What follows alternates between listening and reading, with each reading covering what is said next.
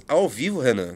Estamos ao vivo? Não estamos ao, ao vivo. vivo. Claro que estamos Não ao vivo. estamos ao vivo. Eu não cara. tô me vendo. Eu também não. Tem alguma coisa errada. É porque tem um delay pra vocês aparecerem, a gente tá ao vivo. Quando Tem eu a, o falar. quê? A Lana Del Rey? Lana Del Rey. Summer, summer, summertime. Essa piada a Jennifer Hill autenticamente. Você está se acabando. Você gosta de Lana Del. Rey? Foi boa. Foi boa. Eu não esperava que o Renan fosse. É porque foi uma piada assim do, do, vovô, do vovô surdinho, com uma referência pop. Então ela é uma piada velha, antiquada, mas como entra Lana Del Rey, ela fica. Ah, Lana Del Rey?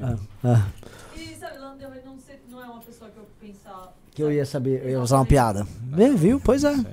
Vivendo e aprendendo. Tem um cara que chama Questionando Tudo, inclusive MBL. É, eu ele, vejo. é um cara. Que merda deve ser a vida do cara, velho? É, eu acho que ele é um gado. Pelo tipo de questionamento Não, é que ele faz. É- Ele é cirista. cirista? É. Cara, esse cara veio com os questionamentos de. O Luciano Ayan é o diretor do filme, Oh, do MBL. Ele falou isso no Ele falou várias vezes isso. O Luciano Ayan é o diretor do filme. Tipo, O cara tem que. imagina o Luciano Ayan lá no, É o no- nas que- guerras é o- políticas é o dele. Ele sai do calabouço É, dessas é, é. guerras, das seitas. E o que, que eu vou fazer? Eu vou dirigir um filme pro MBL. Cirista Não, eu de tentei Kim ter alguns padrões aqui, eu queria uma fórmula. Q mais delta R, o impeachment, não sei o quê. É, a galera vive no mundo da lua. velho. Pessoal, ah, sob o auspicioso olhar de João Beta, que iniciamos esse MBL News. Estamos aqui, eu e Ricardão, formação clássica do News. O News que de cada hora faz uma formação diferente. É, tá. Mas isso aqui é a formação clássica numa sexta-feira. Programa bom porque é o seguinte: momento muito bom do MBL, hein? Será, Ricardo? Vou começar perguntando: será que, ah, vamos dizer, deixamos pra trás todo o drama do nosso querido Arthur Duval e tal? Porque, beleza, assim, a imprensa já não consegue ficar dando spin naquelas coisas. né? Ah, relembra de todas as acusações contra nós? Ah, fulano protocolou no MP, vão investigar as doações pra Ucrânia. Se lembra toda aquela. Você entende que assim, eles fizeram uma bomba de fumaça na época, concentraram os ataques, não deu em nada, morreu aquilo lá, e porém a gente continua gerando fatos políticos. Esses fatos políticos também saem na pre- imprensa, esses fatos políticos têm consequências, atingem seus adversários. E aí eu pergunto pra você, cara, quando o MBL tá aqui botando a bola no chão, a gente tá organizando um evento amanhã enorme em São José dos Campos. Nossos pré-candidatos a deputado O estadual. evento de Taubaté foi grande, bom. Eu tava lá. Foi assim, foi, foi bom o evento. Não, nossos amigos que são pré-candidatos, eles estão performando muito bem em redes. Ah, Kim Kataguiri, né, que, enfim, a despeito dele tá. Ele tá, ele, ele tá melhorando agora, mas ele não tava bem. Porra, mano, tem um acerto com, esse, com essa relatoria aí. Eu tô até com medo de ser preso. Mas, Não enfim, ele, ele mandou bem. Rubinho Nunes voltou a ser a máquina processadora. Então eu te pergunto, é, voltamos aqui a um momento interessante e o que isso pode significar no jogo dado? Porque um MBL bom é bom pra todo mundo, quer dizer, é bom pra algumas pessoas, mas não pra todo mundo. Vamos lá. Acho que não. Acho que a gente tá num péssimo momento, que isso é tudo ilusão e que nós vamos nos dar muito mal. Não, mentira. Eu tô sacaneando. Bota, bota aí o microfone de novo. O pessoal tá me ouvindo? Não, eu acho, eu acho que sim, a gente tá num bom momento. Houve, como você falou, aquelas campanhas de cancelamento em cima do Kim, em cima de você, em cima do Arthur e tal. Mas é, era uma coisa que, assim, a- mirava-se uma destruição cabal do MBL, uma coisa que deixasse a gente, assim, acéfalo, sem conseguir se mover, e absolutamente isso não aconteceu. É o que você tá dizendo, a gente tá num bom momento. Talvez seja o momento mais produtivo do MBL, porque a gente tem... Porque existem quatro pré-candidatos a, a deputado estadual, dois pré-candidatos a deputado federal, e eles estão produzindo, fazendo coisa e tal. Agora que eu tô nesse negócio do MBL Clube, fazendo os textos, fazendo roteiro, eu tô vendo também a quantidade, tô vendo, assim, especificamente a quantidade de economia que a gente fez. Cara, é um negócio que vocês estão... Você não tem noção, eu, eu fiz as contas. O, o MBL, ao longo desses poucos anos, e estamos falando aí basicamente do, do resultado do trabalho de três parlamentares: Sim. Kim, Arthur e Rubio. E, e Rubio. O MBL economizou mais de 200 bilhões de reais. A economia do MBL, eh, vamos falar aí de, de Eletrobras, é seis vezes o valor da Eletrobras, a economia que o movimento fez com três, três pessoas. Isso assim, isso é, isso é absurdo, isso é grotesco. E todo dia sai um negócio, todo dia tem, e vai, e o Guto vai no debate, vai muito bem, e o Beraldo, sabe, afinando discurso, fez um discurso lá em Taubaté muito, muito legal, o pessoal ficou empolgado e tal. Então as coisas estão fluindo, sim. Eu acho que o nosso momento de, co, de sabe, de coroamento, assim, o, o apogeu do MBL vai ser essa eleição. Se, a- se o pessoal conseguir ser eleito, se der tudo certo, cara, a gente vai sair muito maior do que já foi em to todas as outras épocas, com uma estrutura Sim. muito mais forte e vai assustar todo mundo. A galera vai dizer: o que, que aconteceu? O movimento tava É, acabado. acabado, derreteu, morreu. Porque Tipo, a vai ser leitura uma- é essa, do- assim, um especialista em política. Não, veja só, o MBL está muito abalado o que aconteceu lá com o Arthur. E dificilmente eles vão se recuperar, porque houve problema com o Kim também. Uhum. E eles não estão vendo o que está acontecendo. É, eles não estão. É isso que você tá falando. Eles não estão vendo o que tá acontecendo. Porque assim, eles também não acompanham tanto, MB. Tipo, eles não ficam acompanhando o que o Beral tá fazendo, o que o Guto tá fazendo, o que a Amanda tá Eles fazendo. nem Eles não ficam acompanhando, eles nem sabem quem são as pessoas. Eles só sentiram que ah, aconteceu uma coisa muito séria com o Arthur. O Arthur foi caçado. Houve um processo de cancelamento do MBL. Houve, de fato, um momento que a gente estava meio depressivo por conta de tudo que aconteceu. Tava t- todo mundo assim que cab- cabisbaixo. E daí eles fazem uma inferência. Não, significa que o movimento já era, não, não vai para lugar nenhum. Isto é falso. O movimento está bem, a gente está fazendo muita coisa.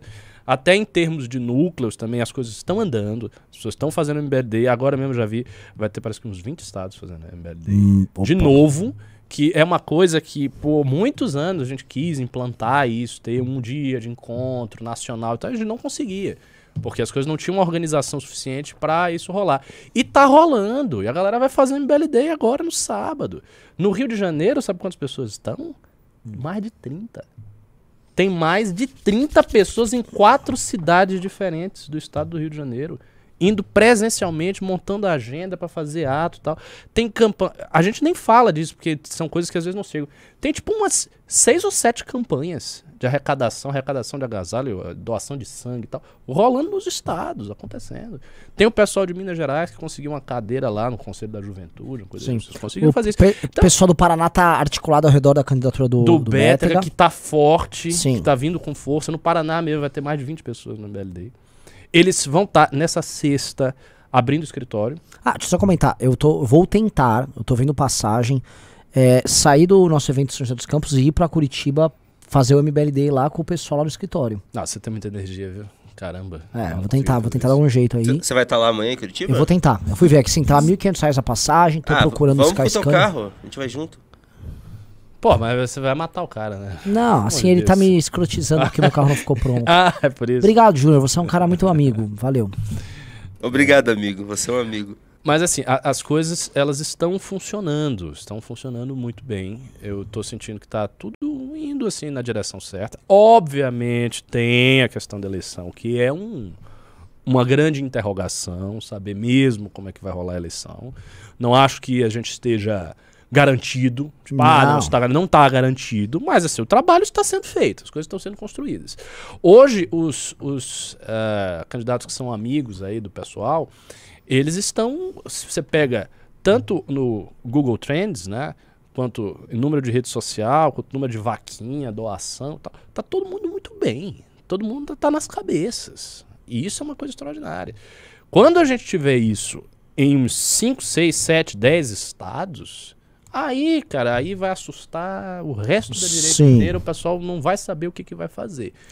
E caso o PT retorne, a gente tem uma avenida imensa de realizações em termos de oposição. Isso há- muita coisa. Isso há coisa. quatro meses do evento que vai ter de- em outubro, que eu não vou falar qual. Pois é. Pois é. Quatro meses. Quatro meses. É, uma coisa que eu queria comentar também, assim, eu tava falando com, com, com o Júnior hoje. É uma coisa que eu. Tá legal. Ô, tá tendo muito pimba aqui, hein? É, tá bem pimbaralhado. Uma coisa que eu queria comentar. Pessoal, a gente já vai entrar nos temas. A gente só quer fazer essa introdução do MBL e vamos entrar em outros temas mais polêmicos. E as perguntas estão boas. É, é a adaptação que nós temos para um momento que é um momento, ah, curiosamente, que é um ano eleitoral, deveria ser um momento de alta, é um momento de baixa na política. Sim. Tá? Assim, falar de política no Brasil não está dando audiência. Os temas políticos estão muito, muito frios. E qualquer coisa que esteja fora de Lula e Bolsonaro simplesmente não anda. Há um cirismo ali pequeno tal, mas assim, fora isso, praticamente tudo morto, né? E eu tava falando com o Júnior justamente isso, porque como o MBL ele foi um dos criadores daquela onda que começou em 14, a gente tem uma grande capacidade criadora independente de ondas externas. Na verdade, a gente Uhum. tem uma. A gente sempre tem um desafio interno de não querer depender de uma onda externa. A gente fica até bravo quando vem uma onda externa e a gente é obrigado Sim. a ficar caudatário daquilo. Sim. Então, quando pinta uma situação de crise como essa, eu vejo muito igual uma corrida de Fórmula 1 que tem chuva. né? Na chuva, quem tem habilidade na chuva Consegue, consegue melhor. cabeças. E os caras que estão aí, não só vou treinar pra fazer o habitual, os caras se fodem, fica lá pra trás. E eu vejo esse cenário um cenário bom pra gente, porque eu tô olhando. Eu vou dar um exemplo. Eu tô olhando bolsonaristas que não fazem parte do coração do bolsonarismo. Não tem nada. O príncipe. na- eles não sabem nem por onde começar a O campanha. príncipe vai sair, aliás. vai, vai. Mas tá assim, sumidaço. Sumidaço. Ninguém fala do príncipe. Zero. Ele sumiu. Então, príncipe e outras figuras do bolsonarismo, esses caras eles estão assim, perdidos. E tem um outro, uma outra coisa. Esses caras eles vão usar fundo eleitoral na eleição. Então, é, eles não estão nem fazendo uma campanha Sim. prévia de arrecadar, porque uma das coisas que são boas de não usar o dinheiro na eleição é que você tem que correr para obter o dinheiro. E correr para obter o dinheiro já é fazer campanha. Uhum. Então, esses candidatos que são da bolha bolsonarista, mesmo os do novo que tem que correr atrás de dinheiro, mas eles perderam completamente o sentido, é uma galera que tá boiando. E a gente sabe o que fazer, a gente discute todo dia o nosso discurso, porque a gente constrói o nosso discurso, a gente constrói o nosso campo. E, cara, isso é uma diferença muito grande para os adversários. E isso dá, é uma vantagem comparativa que permite essa sobrevivência nossa no momento dessa chuva. A chuva tá caindo na pista e a gente tá indo. Então eu confio muito nisso, eu confio muito que assim, os nossos caras são melhores que os adversários. Sim. Né? Eu, eu queria ver assim, por exemplo, a qualidade de um Beraldo, que é um cara que mexe com uma indignação, com uma leitura sobre economia pragmática, não Uhum. uma ortodoxia bobinha. Não vejo isso em nenhum, nenhum grupo. Um cara que é o, acho que hoje o grande polemista de costumes da direita É o outro. é o Guto. É o outro. É, é- é- mas é isso mesmo. Eu acho que tem também uma, uma vantagem que a gente tem, que é uma vantagem material, uma vantagem organizacional. O MBL tem um escritório que funciona de segunda a segunda num ritmo de produção profissional. E esses caras não têm isso. Isso é, É. uma, assim, isso é uma diferença organizacional. Às vezes as pessoas, ah, não, é, é uma coisa menor, ou, ou pegam fatores assim mais, é, como eu vou dizer, mais abstratos, mas assim, existe uma questão organizacional, cara. Você con- poder contar com um escritório que funciona profissionalmente, organizado nos termos em que o escritório do MBL é organizado, você tendo gente que produz roteiro todo santo dia, gente que grava todo santo dia, gente que faz memes e busca soluções criativas para internet todo santo dia, parâmetros de crescimento que são vistos pelo Renan, pelo Riso, todo santo dia. Então, todo dia você tá vendo, ah, o cara cresceu, não cresceu, cresceu, não cresceu, cresceu, não cresceu. O vídeo foi para não sei quantos milhões, ou não foi, ou foi fraco. Isso produz um tipo de trabalho que é difícil de você quebrar. Então, essa é uma grande vantagem do MBL diante dos seus concorrentes da direita.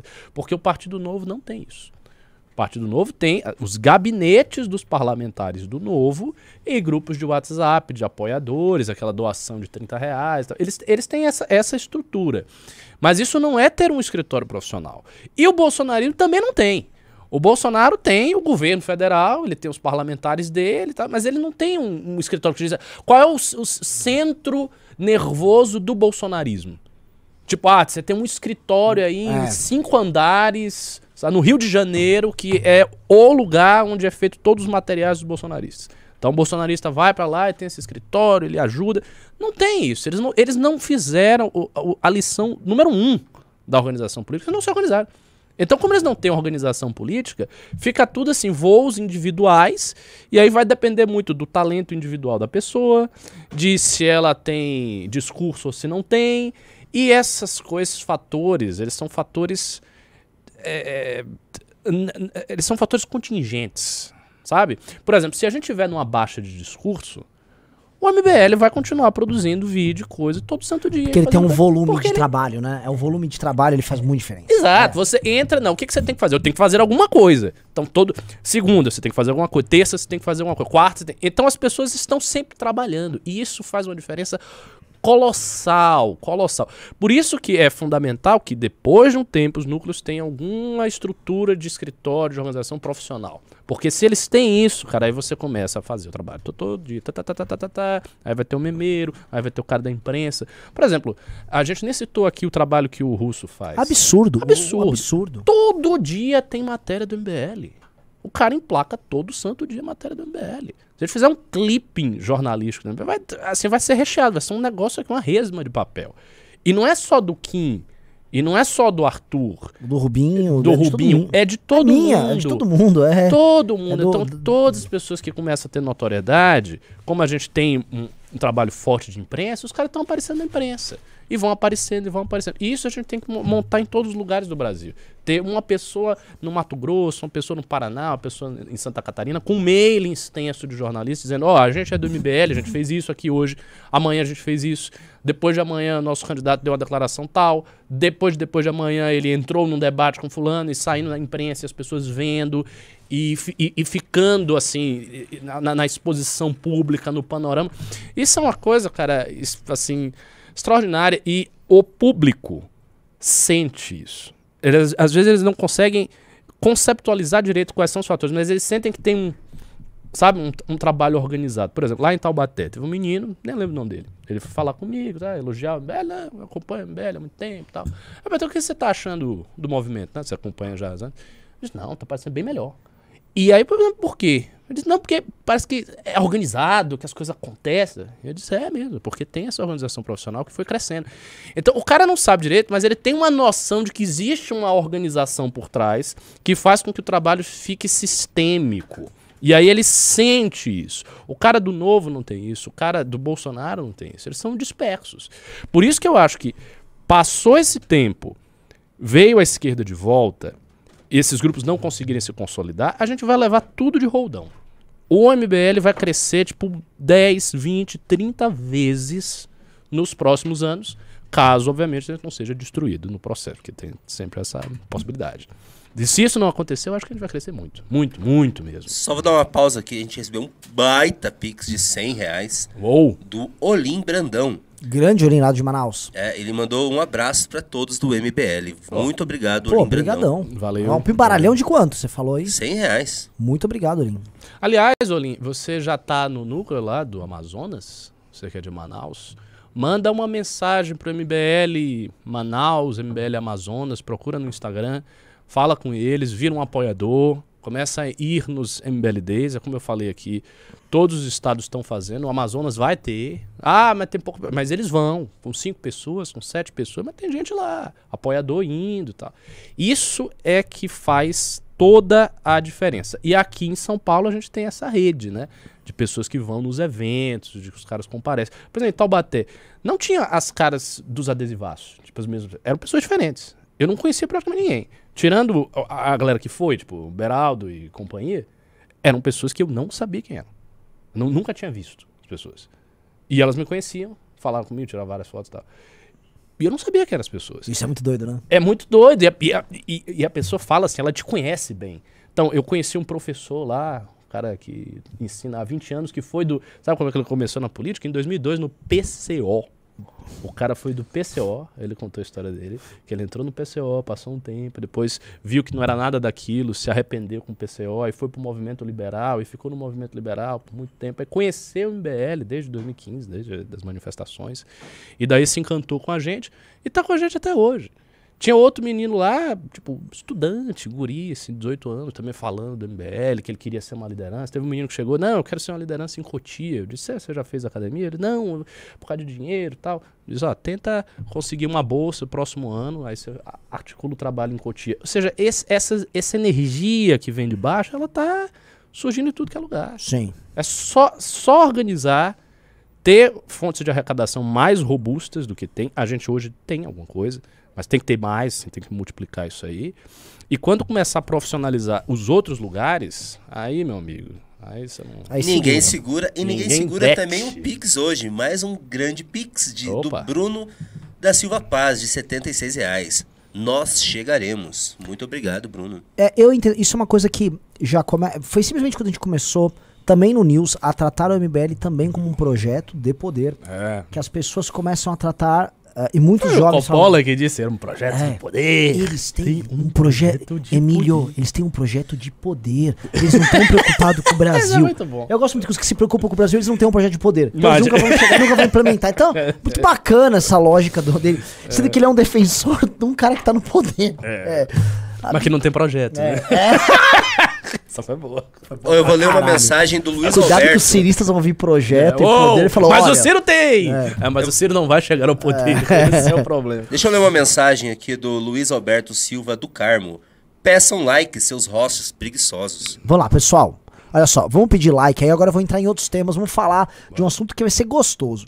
Eu acho que eu quero cravar a morte do liberalismo à brasileira.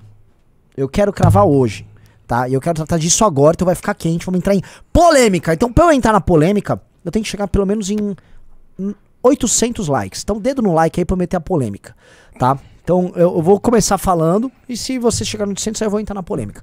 Ricardo Almeida, né? Primeiro eu vou falar do Guedes, que todo mundo comentou, eu gravei vídeo sobre isso hoje. O nosso digníssimo ministro da Economia é, Cara, ele falou em controle de preço, claramente, não dá pra negar. E ele falou em controle de preço em termos eleitorais, que ele falou assim, é só segurar mais uns mesezinhos aí, 2013 a gente resolve. O que que seria? Porque quando o cara represa, vamos dizer assim, um, um faturamento, ele aumenta o endividamento dele e tal, como é que isso fica? Né? E como é que vai ficar também as questões de estoques e tal?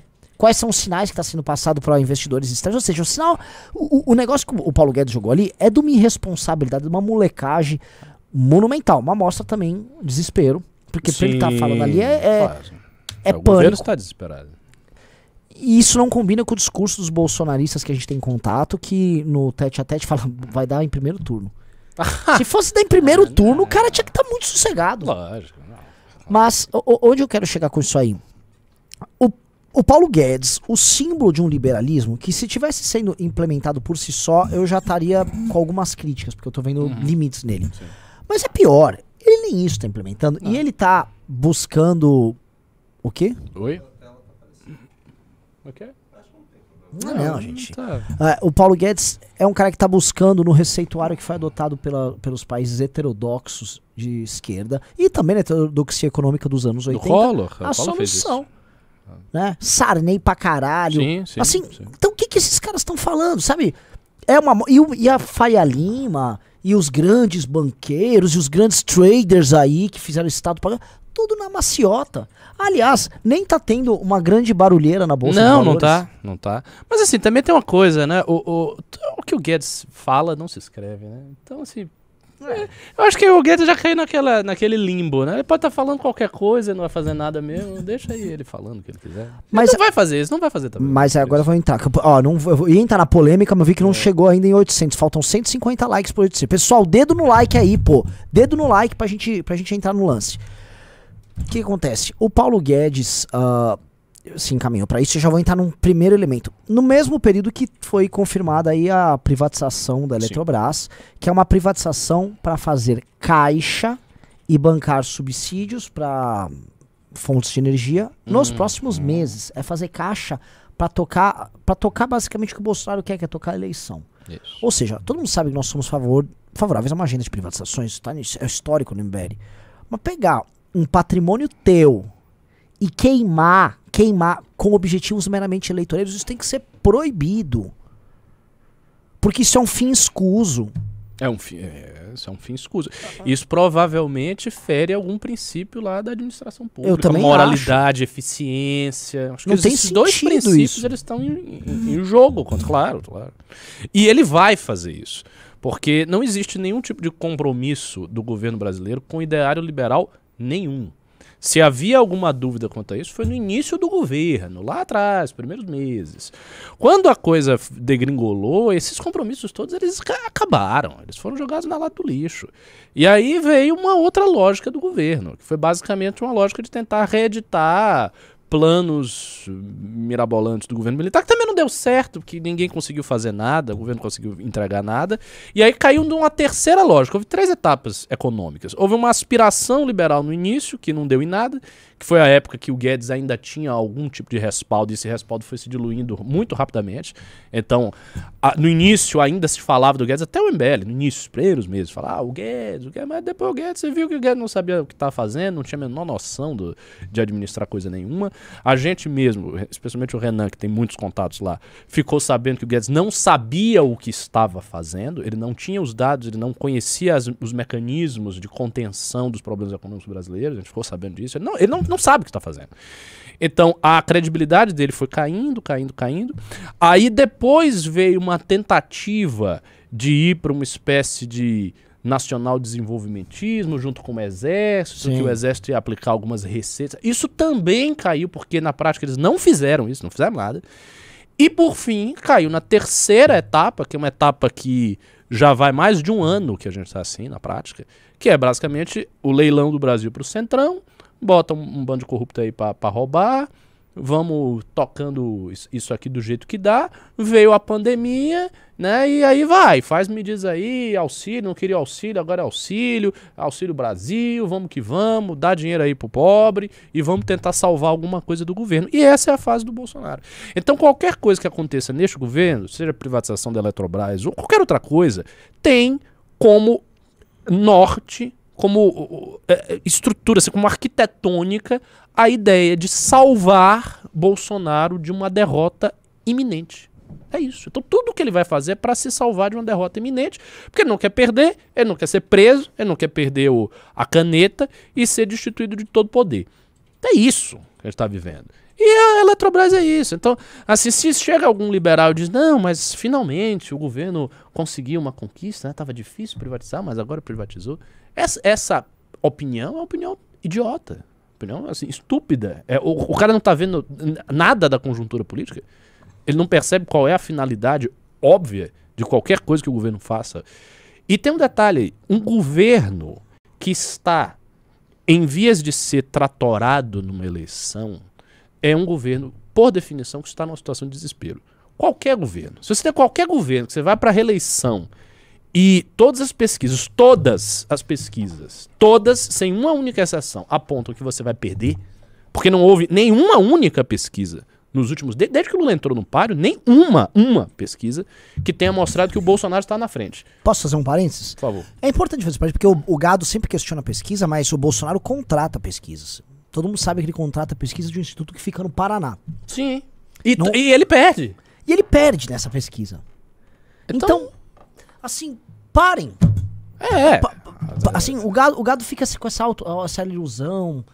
O, o Bolsonaro sabe que tá perdendo e todas as medidas que eles estão tomando são medidas de alguém que tá desesperado sabendo que vai perder. Exatamente, exatamente. Então, o governo está nisso, o governo está numa situação de desespero. Então, tudo que ele fizer será de extremíssimo curto prazo. O prazo mais curto possível e imaginável é o prazo do governo.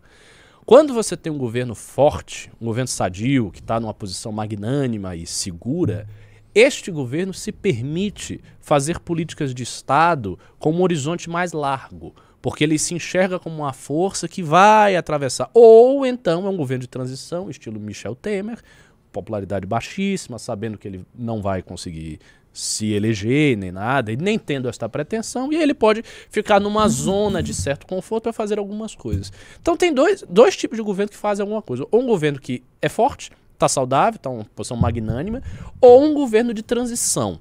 Ponto. Ou uma ditadura, né, que dá um golpe, ele assegura a estabilidade política por meio da força das armas, e aí ele tem tempo, digamos assim, de fazer projetos de longo prazo, como é o caso de diversas ditaduras no mundo inteiro. A exemplo da China. né? Você tem lá um partido bem estabelecido que não será derrubado, ninguém vai assumir o lugar do Partido Comunista. Então o Partido Comunista pode fazer planos para 30 anos, 40 anos, 50 anos. Ele tem condição de bancar esse tipo de planejamento. O Brasil não tem. Todos os planejamentos que ocorrerem desde então serão planejamentos para outubro, para eleição, ponto final.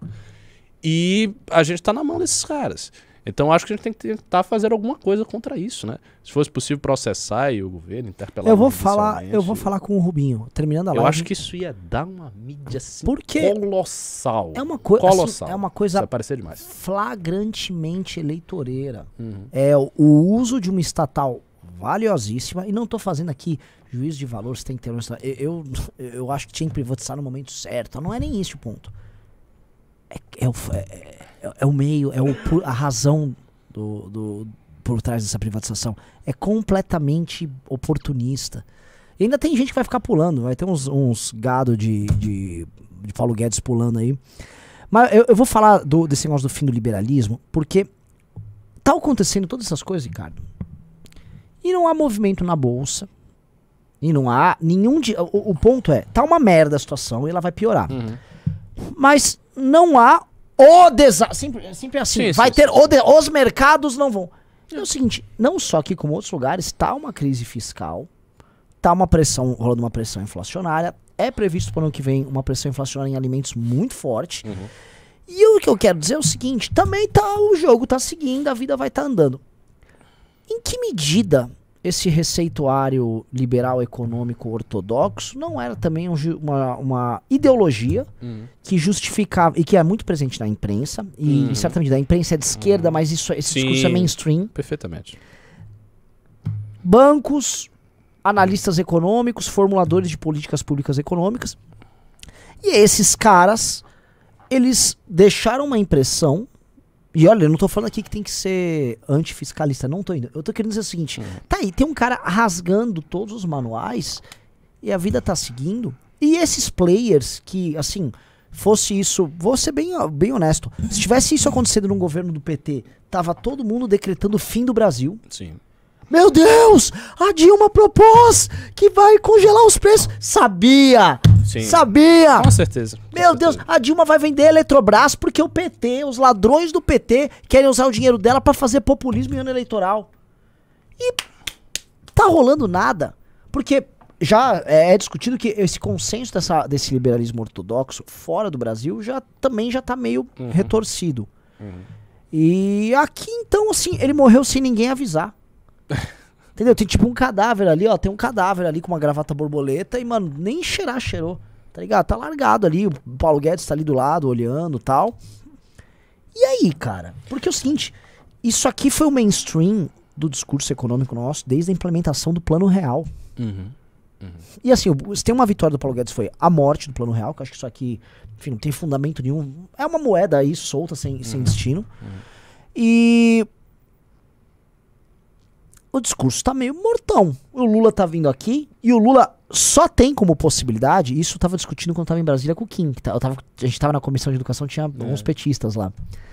E aí, papo vai, papo vem, eles mesmo falam, não, mas assim, ó, eu não sei o que o Lula vai fazer. E eles mesmos disseram. Se bem que eles não vão falar pro MBL o que o Lula vai fazer, né? É. Mas eles disseram assim, eu não sei bem o que o Lula claro. vai fazer. Mas na campanha é muito claro que o Lula vai negar Vai. tudo isso Tudo, aqui. tudo. Agora, ele não fazia isso nos outros Não. anos. Mas aí vai cair naquilo que eu falei há muito tempo que eu venho falando isso, como um profeta, né? Me sinto às vezes um espécie de visionário, porque eu falo realmente as coisas que estão acontecendo. Eu falei, falo e insisto várias vezes. Este discurso todo de reformas liberais, transição do governo Temer, isto não vai ser absorvido pelo PT. Talvez na prática, e daí os petistas fazem essa distinção, por quê? Porque existem forças concentracionárias poderosas de mercado, de banco, etc., que reduzem o âmbito de ação do próprio Partido dos Trabalhadores. né? O PT não é, não é um partido ditatorial. Ele não assume lá o poder, agora sou eu que mando e acabou. Ele vai sofrer pressões de todos os lados, inclusive da imprensa, dos analistas econômicos e tal. Mas não é da agenda, não é do gosto, não está nas diretrizes programáticas que saíram recentemente, e eu e o Guto a gente analisou aqui no programa, não está na, no horizonte do PT repetir este tipo de discurso, porque a época é outra. Quando o PT assume em 2002, ele assume a partir de um certo consenso que estava estabelecido então, de um governo que vinha fazendo reformas com um sentido, de um arco de reformas que tinha um sentido, que foi o governo Fernando Henrique Cardoso, e o próprio Partido dos Trabalhadores, ele coloca as suas intenções acomodatícias na mesa, fazendo a carta ao povo brasileiro, colocando tudo aquilo que se viu no governo do PT, de início tentando até colocar a militância de esquerda, mas depois recuando. Então era, o- era outra história. Agora não, cara. Agora a gente vem num país que é uma terra arrasada. A gente está chegando na wasteland do T.S. Eliot. Está tudo destruído. Né? Não, esse consenso não está mais aí. Houve um abalo violento desse consenso. Já em 2008, que o PT conseguiu pedalar e tal, e na, na época realmente não teve uma crise, assim, um impacto. A crise acabou eclodindo mais tarde, a partir de 2012, com a mudança de matriz econômica. Mas é, é outra história. Então eu acho que o PT vem com o intuito de desfazer todas essas reformas e fazer um governo econômico muito mais esquerdo do que ele fez em todas as épocas anteriores. E aí eu vou chegar à questão dos analistas e tudo. Quando a gente olha isso que está acontecendo com o liberalismo, algumas coisas chamam a atenção. Primeira coisa que chama a atenção é, existem outros movimentos liberais fora o MBL. O MBL não é o único movimento liberal do Brasil. Estes movimentos, eles não estão preocupados com isso.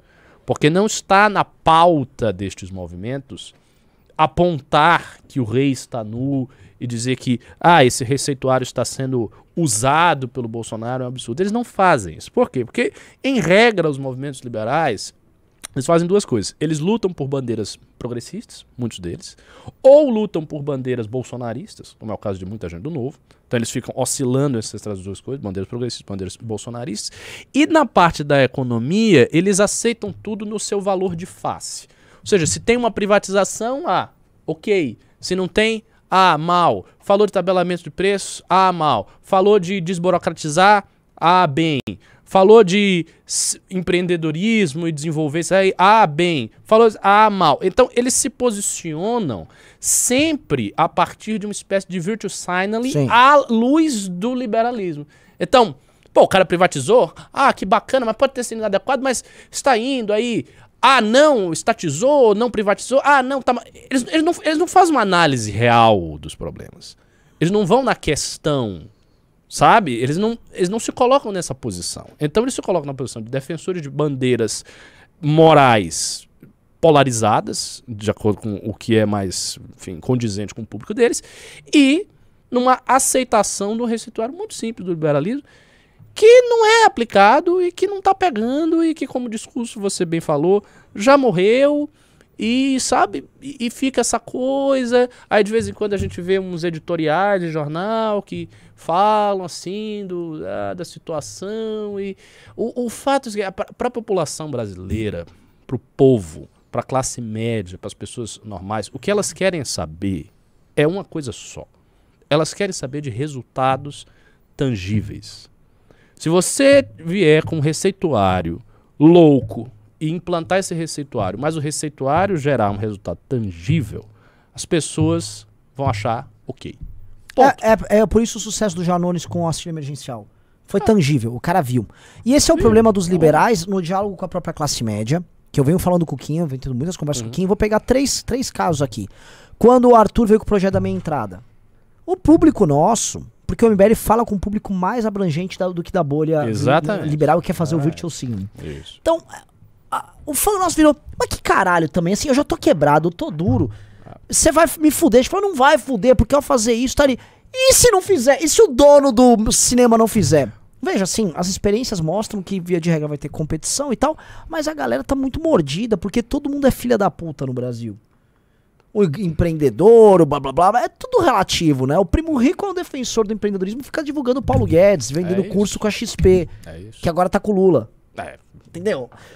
É, o game, o, game é, o game é diferente do que as ilusões são vindas para pessoas. O segundo caso foi o caso da mensalidade da universidade pública. Porque uhum. se fosse em 2014, consenso. Hoje o público, não. Não. Ah. Assim, teve muita gente que apoiou pela polêmica sim, e tal. Sim.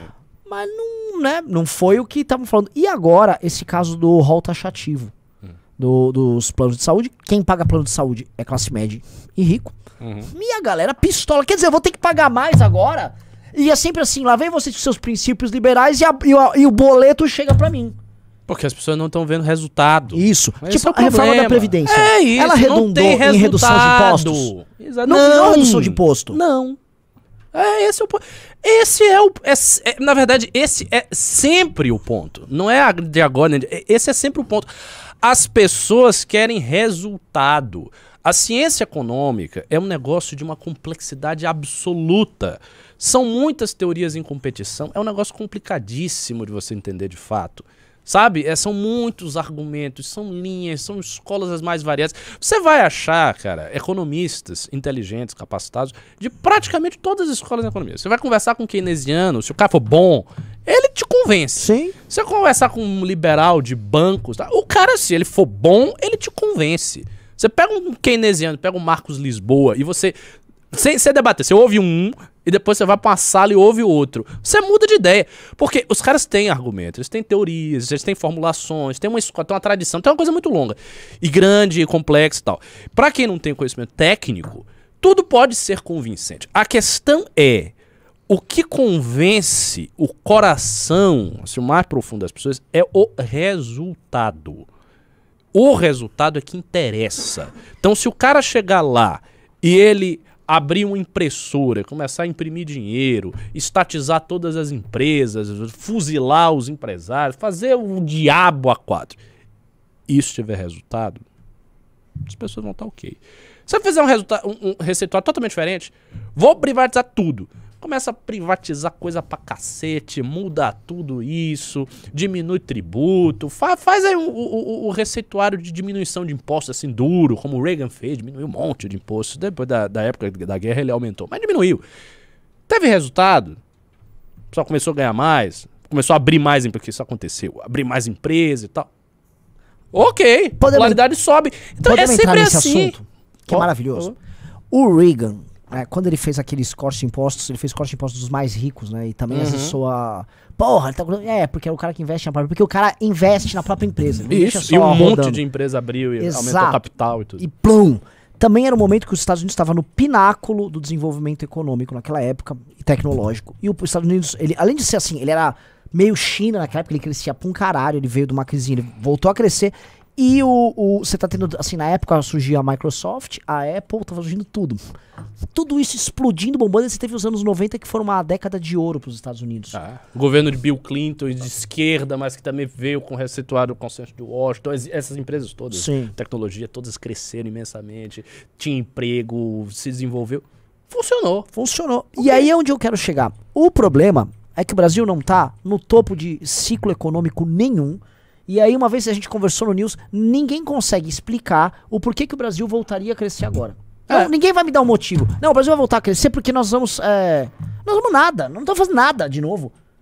Nada! E mesmo nas áreas que o Brasil. Isso a gente já falou vários, não quero ficar me repetindo. Que o Brasil ainda é competitivo como agro. Ninguém tá dormindo de história, o mundo depende do Brasil. Depende o caralho. Ninguém. A China que faz planejamento central e ela vê não o mapa dela, mas vê o mapa do mundo como um lugar onde ela vai ficar Uhum. operando. Ou seja, todo mundo indiretamente é vítima de um planejamento central. Né? Sim, todo mundo é é do- de vítima do planejamento O da China, é vi- vítima do planejamento dos Estados Unidos. Todo, to- todo mundo tá no planejamento de várias coisas. O Brasil não tá fazendo plano nenhum, ele, é, ele é só vítima. Os planos chegam aqui e o Exato. Brasil é empurrado pra lá, o Brasil é empurrado pra cá. Então, assim, no- o, o, que, o que me irrita é que eu vejo os analistas econômicos e mesmo os liberais nossos falando muito de juros, inflação, seis medidas e não sei o que. Legal, bacana, mano, eu concordo aí com, com vocês, tô com, tô com eles. Só que não é dada a mesma ênfase, por exemplo, em políticas para educação. Uhum. Resolução da questão do patrimonialismo no Estado brasileiro. Questões políticas de administração pública. Questões que envolvem pobreza extrema. Aí some e não tem disposição. Eu não estou falando do movimento liberal. Estou falando agora, por exemplo, dos bancões e seus consensos, seus jornalistas que estão lá. Eles vão na TV falar de economia e eles falam só da ponta do iceberg. Exato. Que é o Bacen alterou os juros. Isso. Olha, fulano. Só que a gente não tem Inflação, essas coisas. é. e a gente, só que a base de tudo, ninguém trata com a mesma ênfase. Porque, Não tem ênfase nenhuma. porque a verdade é o seguinte, cara, a base é o pobre e a classe média. E essas pessoas não, não compram economistas. Bom, então assim, o cara que tá bem, o cara tá bem, ele tem os seus economistas, ele tem o seu instituto, ele tem influência na imprensa, ele é rico, ele é poderoso, ele é elite, ele tem um, um, um trânsito em todos esses lugares, sabe? Ele tem influência, peso nessas decisões todas. E aí ele vai construindo de acordo com o que tá vantajoso para ele. O que a gente sempre tem que ver é que para a elite brasileira a situação do Brasil não está ruim. Não, a situação está melhor. Pois é, então, Porque concentrou renda neles. exato, então assim, para elite, elite, elite, tá bem a situação. Então, assim, por que, que- por que, que eles vão ficar chiando? Eles não vão ficar chiando. Às vezes pode dizer, ah, não, fazer uma análise do governo Bolsonaro, um tanto autoritário, não sei o quê, não é por aí. Mas tá, tá funcionando pra elite. Enquanto tá funcionando pra elite, ela vai tocando barco. E tem aquela coisa que a gente já comentou aqui. A elite brasileira, ela, ela é parasitária mesmo. Ela não se enxerga como a elite nacional que vai fazer o país, sabe, se fortalecer. Que é uma coisa, essa, essa mentalidade, esse ethos, está imbuído está, está imbuído em todas, todas as grandes elites históricas ao longo da modernidade que fizeram alguma coisa nos seus países, todas de todas as orientações do espectro político imagináveis. Desde o soviético, o chinês, o americano lá, liberal do século XIX, o inglês do século XVIII, o alemão com Bismarck, é, o japonês da era Meiji.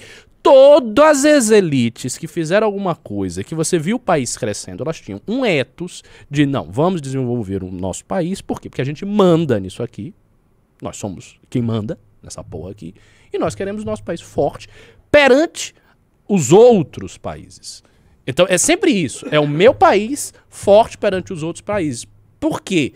Porque eu sou a elite, eu mando nessa porra aqui, eu quero glória, eu quero, sabe? É isso. Sempre, sempre foi assim. Sempre foi assim. Sempre. Mas o Brasil não tem isso. Como o Brasil não tem isso, as elites elas ficam confortáveis em usufruir do que elas podem extrair do país, ficarem bem, ganharem dinheiro, terem a sua vida muito confortável, enquanto tá todo mundo mal. Porque é, elas nem, nem, nem se veem mesmo como brasileiros, na verdade. Elas se veem mesmo como ela é uma elite fora, não é, não é. Ela não se sente igual ao brasileiro comum. Ela não se, não se sente desse jeito. Ela, ela se sente muito mais próximo de uma elite europeia, americana, o que seja, do que do, das nossas pessoas. Então não liga. Ela vai tocando o barco e é isso. isso e isso, essa, essa situação, ela pode continuar muitos anos. E o problema desse impasse todo é que em algum momento ele pode culminar na subida de algum líder autoritário que meta a mão na, na, na mesa e aí tenha que fazer medidas, ou resolva fazer medidas, de uma maneira drástica e agressiva. Entendeu? Tipo Getúlio e tal. E Isso, pode, isso é uma coisa que pode acontecer. Eu não estou dizendo que vai ser o Lula. Lula não tem nem energia para isso. E, e não é da personalidade dele fazer isso. Mas pode surgir alguém. Não sei. A história do Brasil tem esses, esses reveses. E aí é péssimo, porque aí a gente pode estar atrelado a um desenvolvimento dirigista feito com uma mão de ferro e, e agressiva, que vai subverter tudo. Sabe? Aí a imprensa vai ser prejudicada nesse processo. Aí as próprias elites vão ser prejudicadas nesse processo. A gente, por exemplo, está lançando o filme agora. A gente viu como as elites paulistas, mineiras, foram prejudicadas na Revolução. Os caras tinham poder, eles tinham controle do poder político, eles tinham controle do poder econômico. Veio o negócio, virou a chave e os caras começaram a ser arruinados. Isso aconteceu no Brasil. Mas por que que também aconteceu? Porque a coisa foi sendo pedalada, empurrada e vai desse jeito. Então não é assim, cara. Mas assim, também não adianta a gente falar isso, porque ninguém vai ouvir.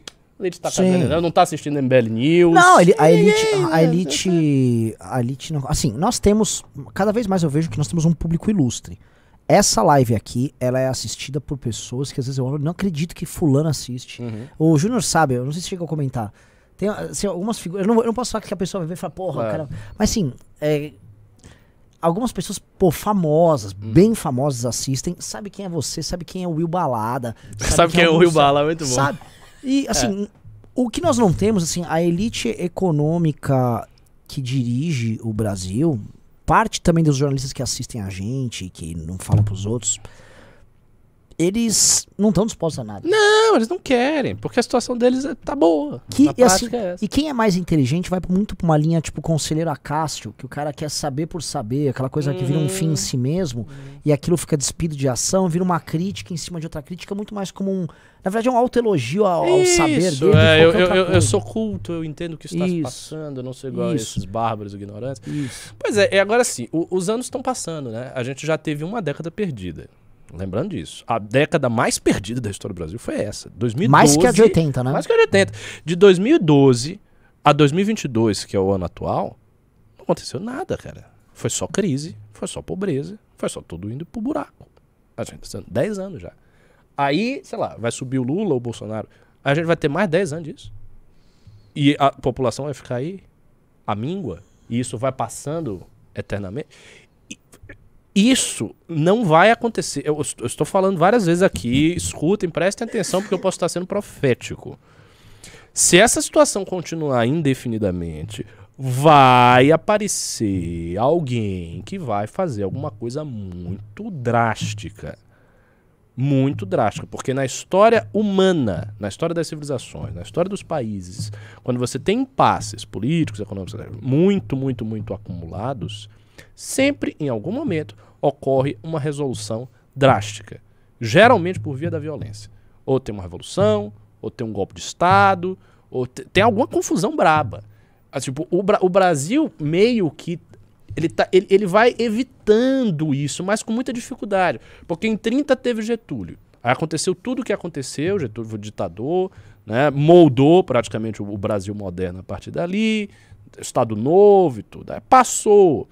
Aí o Brasil, presidentes democráticos, aquela tensão. Teve os anos de Juscelino, que cresceu muito também com contradições. Aí veio o Jango, ditadura militar. Aí você tem um corte brutal, numa situação econômica terrível, a ditadura coloca as coisas em ordem, o Brasil volta a crescer, porque cresceu na ditadura bastante, especialmente no governo médio, 10%, 11%. Que até 75 cresceu uma média assim de quase 10% ao ano. Muito. A gente cresceu bastante, mas daquele jeito. Do mesmo jeito, jeito. Economia com um certo dirigismo. Apesar do início do governo liberal lá do, do, do Castelo Branco, na prática você tinha militares mandando na, na porra. Então, assim, era uma ditadura. Então, você teve primeira ditadura, Estado Novo. Aí você teve segunda ditadura, governo militar. Aí tem o pacto, redemocratização, volta. Aí vem Sarney, Collor, o ensaio de liberalismo social com Collor que não dá certo. Aí vem Itamar, Itamar, grande, um grande homem, plano real. Fernando Henrique Cardoso, oito anos, Fernando Henrique Cardoso, consenso, tal, reforma fiscal. Aí monta-se esse consenso aí do- da imprensa, bancos, que é o consenso que vigora até hoje. Aí você vem, o Lula não altera isso, mas ele faz uma política social de distribuição de renda, consegue popularidade, o Brasil cresce, mas é um crescimento assim, sem muita base, isso se dissipa, e estamos nós aí. Seis anos de governos, entre aspas, liberais, Bolsonaro e Temer, a coisa não foi, continuamos na crise, 10 anos de crise, modelo democrático vigorando, eleição vigorando, país extremamente polarizado, porque tá extremamente polarizado, manifestação gigante contra Dilma, impeachment, confusão, Bolsonaro prometendo golpe, articulando golpe, toda esta treta. O que que eu vou, aonde eu vou chegar? Parece-me que o ciclo econômico e democrático do Brasil está se esgotando. E É. quando ele Eu, eu, fico- eu tô falando isso direto. Pois é, você está certo. Quando ele se esgota, o que que acontece? Eu acabei de passar em revista muito rapidamente a história do Brasil no século XX. Né? Café com leite, Getúlio, pau, ditadura, prisão de gente, imprensa, treta, tal. Se impôs. Aí depois outro ciclo de mais lá, 20, 30 anos, ditadura, longa ditadura, mais longa do que a Getúlio. Processo de de- redemocratização, blá, blá. Qual é a próxima etapa? Se você for olhar em termos cíclicos, é uma nova ditadura, né, amigo? Hã? E outra, ainda tem a questão do mundo. Por quê? Década de 30. O que estava lá na década de 30? A ascensão do fascismo, nazismo, comunismo. Stalin ganhou 1924, sabe? Matando gente pra caralho. Plano quinquenal na União Soviética, treta no mundo. O mundo estava numa época dura. Getúlio, ditadura aqui. Aí, anos 60. O que estava rolando nos anos 60, 70? Guerra Fria. Sim. União Braba. Soviética, Estados Unidos, treta, golpe em tudo Revolução que é lugar. cubana, todo mundo Revolução cubana, lá, República Dominicana, Nicarágua, com os contras, sandinistas, África, treta. Oriente Médio, guerra de independência na Argélia, uma treta no mundo inteiro. União Soviética e Estados Unidos. O que, que a gente está vendo agora? Estados Unidos, China. Não está do jeito que estava na Guerra Fria, mas nós estamos vendo a polarização muito claramente. Estamos vendo um ciclo democrático que está se esgotando. Então nós temos todos os fatores estruturais de longo prazo para surgir alguém que entre num, num conflito grande no Brasil e faça uma ditadura militar aqui. Se chegar, por exemplo, um cara no exército, é porque essa figura não apareceu. Se chegar um cara muito carismático no exército, que diga eu tenho a solução, e seja um cara de personalidade forte, que a gente, al- alguém que nem apareceu, que ele nem sabe, você sai lá, Roberto. Gene- General Roberto. General-? Sei lá, surge o general Roberto. E o general Roberto tem uma certa concepção sobre a, a situação. E ele é um cara bem quisto no exército, tá? O cara grande, começa a aparecer, as pessoas veem, essa galera bolsonarista que não foi pro colo do MBL, tá lá perdida, querendo um ditador, porque eles gostam, né? Ou seja, já, já Sim. tem. Aí chega o general Roberto Com um plano. com um plano. Cara, o general Roberto pra dar um golpe. Entendeu? E, e, outra- e- e as potências globais que estão disputando, elas teriam muito interesse de ter um aliado no Brasil. Eu falo especificamente dos Estados Unidos e da China. Não é problema nenhum para os Estados Unidos apoiar golpes de Estado. Os Estados Unidos apoiam inumeráveis golpes de Estado, uma vez que esteja sob pressão política global. Os faz isso. A China nem, nem se fala. A China exportou revolução maoísta para tudo que é lugar. Então essa é a nossa situação. E o que, que a gente precisa? A gente precisa fazer algo para evitar esse destino. Porque esse é um destino terrível. E todas as pessoas vão sofrer. E nós que somos jovens, 30 anos, 20 e tal, a gente vai ver isso acontecer. Eu não, do jeito que está a situação, a democracia brasileira não sobrevive 40 anos, 50 anos. Nós vamos ver uma ditadura se a coisa não mudar.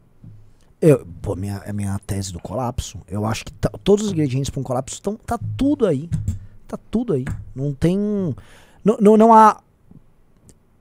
A forma como essas forças que administram o Brasil, sindicatos, corporações, grandes empresários, partidos políticos, elites regionais, ah, imprensa, intelectualidade, a forma como esses caras distribuem o poder, eles estão inviabilizando tudo. Tá tendo um empobrecimento de classe média, igual acontece nos países de primeiro mundo, porque a gente esquece uma coisa: país de primeiro mundo tá tendo agora esse fenômeno de empobrecimento de classe Sim. média. Beleza, país de terceiro mundo, não. A China tá fabricando centenas de milhões de pessoas de classe média. A Paquistão Índia, teve o maior crescimento histórico, maior da história agora. a Índia também tá no boom dela. Então, assim, é. tem assim centenas de milhões de pessoas indo parar na classe média no terceiro mundo. Na África começou a ter o boom dela agora também. E a gente? A gente é pobre e tem problema de primeiro mundo. É bizarro. A gente é pobre, a galera tá empobrecendo. Então, assim, o cara, sei lá, o cara era. O cara ganhava. A família dele ganhava seis pau por mês, né? Dirigindo o carro dele lá, tal, discussões de primeiro mundo, a filho dele querendo ver questões de gênero, e o cara indo ficando pobre novamente. Isso é sem É, noção. eu acho que parte disso vem, a gente tá falando da elite, vem um pouco da mentalidade da elite. Porque a, a elite brasileira, isso é uma coisa que a gente vê, ela se enxerga como elite americana, como elite europeia. E eu acho que é muito diferente a forma como a elite chinesa, a elite indiana, Sim. a elite paquistanesa, a elite da Arábia Saudita, do Irã, etc, etc, se veem. O cara que é da elite da Nigéria, ele não, não, é- não, é- não acha que ele é, Ele não acha que é um cara de francês. Oslo. É, ele não é. acha que ele é francês. Ele não se vê assim. Ele é preto, nigeriano, sabe que o país dele é subdesenvolvido. Ele se vê numa outra ótica. O cara chinês lá do Partido Comunista, ele se vê como herdeiro de Mao Tse Tung, Partido Comunista, China, a maior de todos e tal. O cara da Índia é, sei lá, um cara do Hindutva, que é um hindu, que não gosta de muçulmano e que sabe, a família dele morreu metade na partição do, do, do Paquistão. Ele se vê de uma outra maneira. O cara saudita, ele é um polígamo com uns 10 mulheres, três louras com um carro de luxo e tal, mas ele se vê como um árabe. Ele gosta de coisa árabe, gosta de cavalo. O, a elite brasileira, não. Elite brasileira não se vê desse jeito. É, A elite brasileira é muito a cara do Dória. É, E qual é a cara do Dória? A cara do Dória é a cara de um sujeito que importa global. global, mas é- ele importa Né? ainda os aspectos mais cafonas do global. Ele é um cara de Miami no Brasil. Exatamente. É uma merda, cara. Exa- exatamente. E essa mentalidade tá em um monte de gente. E aí tem as versões mais toscas, que é tipo isso. Do nosso amigo, você sabe, sabe quem é, né? Enfim. O que tem um quadro. Sim, né? sim, sim. Que é isso. E tem, tam- e tem uma versão mais sofisticada, digamos assim. Que é a galera do Itaú. Sim. Que é a- aquela galera que não. eu eu- eu- esse cara se sente um. Nova Yorkino. Isso. Ele vai montar um instituto, não sei Qual é a Fundação Lehman aqui, com suas políticas educacionais e tal? Sabe, de primeiro mundo. Mas não é, cara. Você tá, você, você tá num país que é favelizado, que é pobre, que é de terceiro mundo, que é miscigenado, que é marrom. Então, É. Não, não é assim. E a galera que- é, quer arrotar essa coisa. É, A Argentina tem muito disso também. Isso é típico na Argentina também. Acho que são países que países que tiveram muita imigração europeia no Uhum. século XX. Que eu não sei se a, a- o Equador se percebe assim. Não, sei- eu não sei dizer. né? Não sei se a- sei dizer. o Chile se percebe. Eu, eu, eu conversei com um chileno agora em, em Brasília. pegou, peguei uns insights interessantes, assim, cara. Ele foi mostrar, não, não, o, o Boric é um cara que com- falou com os pueblos e com as populações. Eu fui ver lá. Pô, o Chile é rica pra caralho. compadre. Falei, ó, isso aqui tem nada a ver com a situação aqui, né? Bem diferente. Tá? É, é- o desenho lá do Chile, os dramas do Chile são outros, mas eles são muito influenciados também por essa perspectiva europeia. Cara, é uma merda. É uma, é uma situação de merda. E só, é, realmente, a única coisa que eu, eu vejo pra fazer é uma substituição das elites e uma Que é o criação. que a gente tem que fazer. É, e a criação de um ideário nacional nosso e de um Isso. plano nacional Isso. Nosso que faça sentido, que fique de pé, não é qualquer plano. E aí, eu, eu vi um cara que tá atacando a gente, tá? Um, um cara que tá xingando a gente aqui que chama. Cadê? Cadê? É o questionando tudo, inclusive MBL. É, o Brincamundo. Ele disse que a MBL é a direita linha tarica do Erdogan. Ah, nossa, pegou Mas aí. ele falou uma coisa aqui assim, ó, que. Erdogan. é, Bom, Erdogan não tá muito bem, não. A inflação tá explodindo na Turquia. Mas ele disse que eu, eu e você temos uma visão confusa das coisas e que É. nós não somos liberais de verdade, que a gente quer mamata. Mas Esse ele tá pegando a gente, muita gente tá vendo o MBL News, tá vendo claramente um grupo que tá numa transição pra algo que ainda não sabe o que, que é. Uhum, E o que tá rolando é que a gente tá criticando, inclusive, as bases daquilo que a gente defendia. sim. Só que a gente não tá fazendo isso a lá Rodrigo Constantino, tipo, escuta, agora eu defendo outra coisa! É. Gente- Mudei de ideia! É, a gente tá, tipo, abrindo com vocês, olha só. A gente tá vendo um esgotamento disso. E o fato da gente ter, graças ao MBL, o direito de conviver com pessoas tomadoras de decisão. Isso é muito legal. A gente conversa com deputados, a gente conversa com governadores, a gente conversa com empresários. Isso faz o que a gente vai testando aquilo que a gente acredita e vai vendo as falhas aqui e ali, e a experiência dos nossos parlamentares, conhecer as entranhas dos partidos políticos. Isso vai dando uma experiência que faz que a gente olhe e fala, pô, calma aí. Deixa eu sair um pouco desse papo, porque esse papo aqui, pra mim, é papo pra inglês ver. Uhum.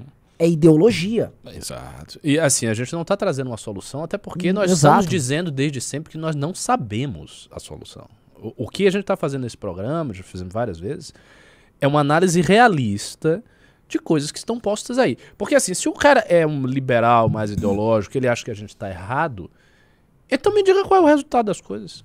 Não está bom, cara. Se não tá.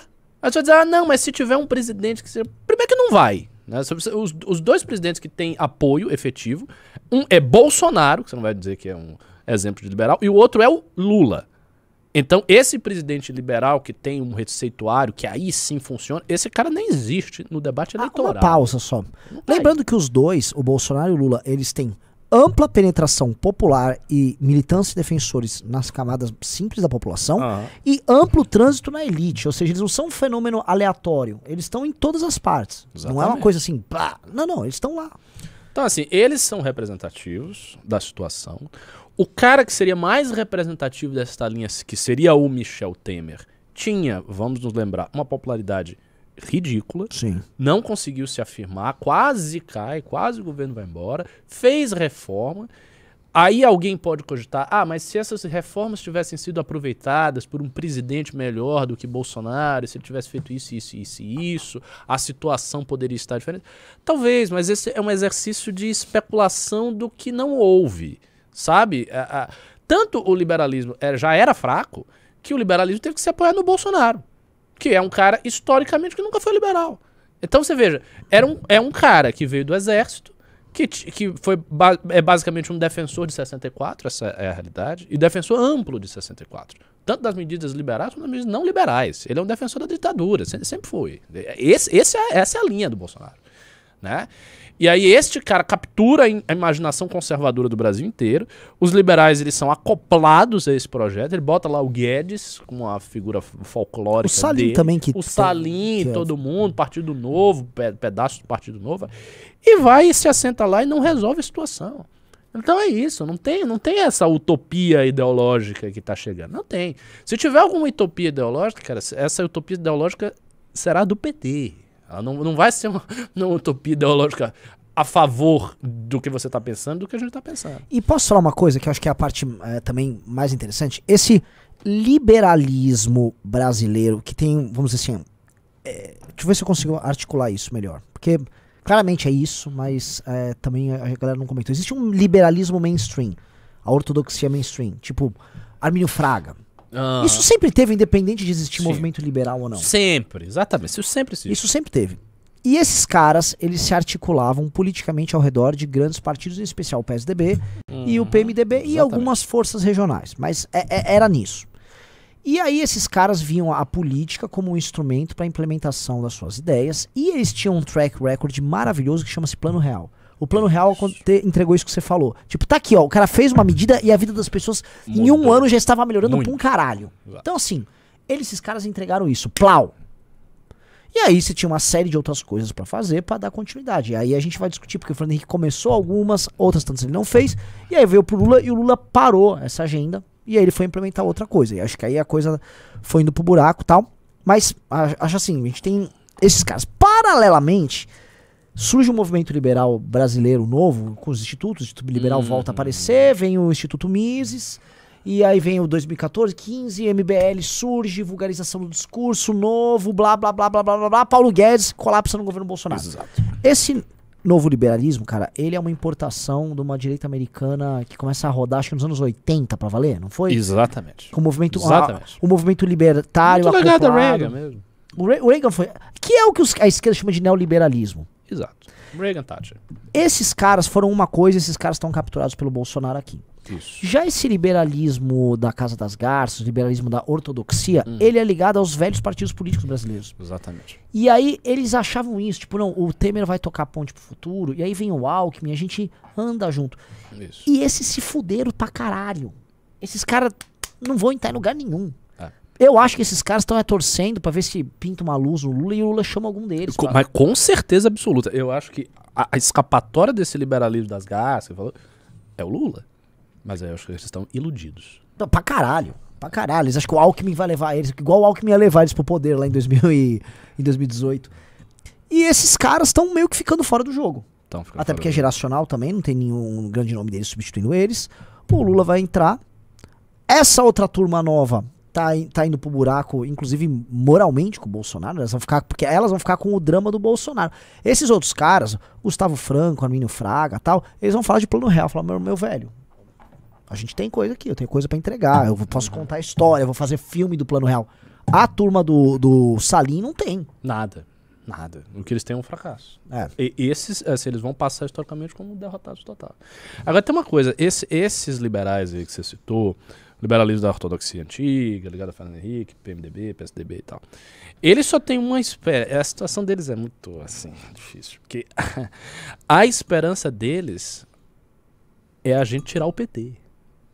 Sabe? É, se vira o PT, ter um processo novo histórico de tensão, ser sacudido para o Lula sair e assumir o álcool e tal. Mas eu não acho que vai, não acho que tem a mesma energia, olhando hoje.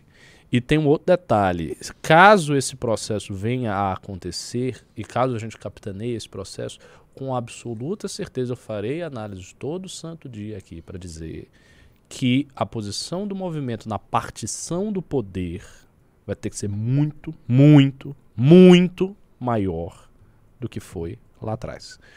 Porque na prática a gente teve muito trabalho para organizar aquela coisa toda, a gente ficou em todos os lugares, a gente cozeu, compôs e tal, e nós não levamos o que tínhamos que levar. Sim. Quem levou foi de início O Temer. Temer e essa, galera toda que levou efetivamente. A gente nem tinha. Só não levou nada na prática. Eles chegaram no poder e, e se compuseram com seus ministros, trouxeram Com todo Meirelles, mundo, com todo mundo que tava lá, era assim, ah, os meninos que fizeram, ah, bacana, tá amizade, eu Valeu gosto aí. de você, mas não houve participação. E depois veio o fenômeno do Bolsonaro que arrastou essa direita toda em roldão. Ou seja, a gente não levou o crédito concreto. Quando eu falo crédito concreto, é a partição do poder. A gente levou um crédito histórico que está muito bem expresso no filme Não Vai Ter Golpe, Sim. no livro, tudo. Mas isso é uma coisa, sabe? É uma, Que uma serve coisa muito mais co- discursiva. e, e com uma fundação mitológica do Isso, movimento. é Essa uma história funda- serve como fundação mitológica. Exatamente. O mito fundador do, do movimento. É um mito fundador, é um discurso, é um símbolo, é a narrativa real do que aconteceu e tudo mais. Só que não houve a partição do poder.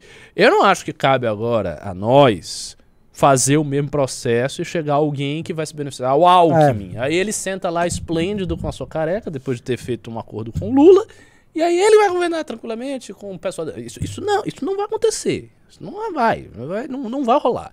E se for o Bolsonaro, se não for o Lula a ganhar, for o Bolsonaro, Aí, cara, aí piorou ainda.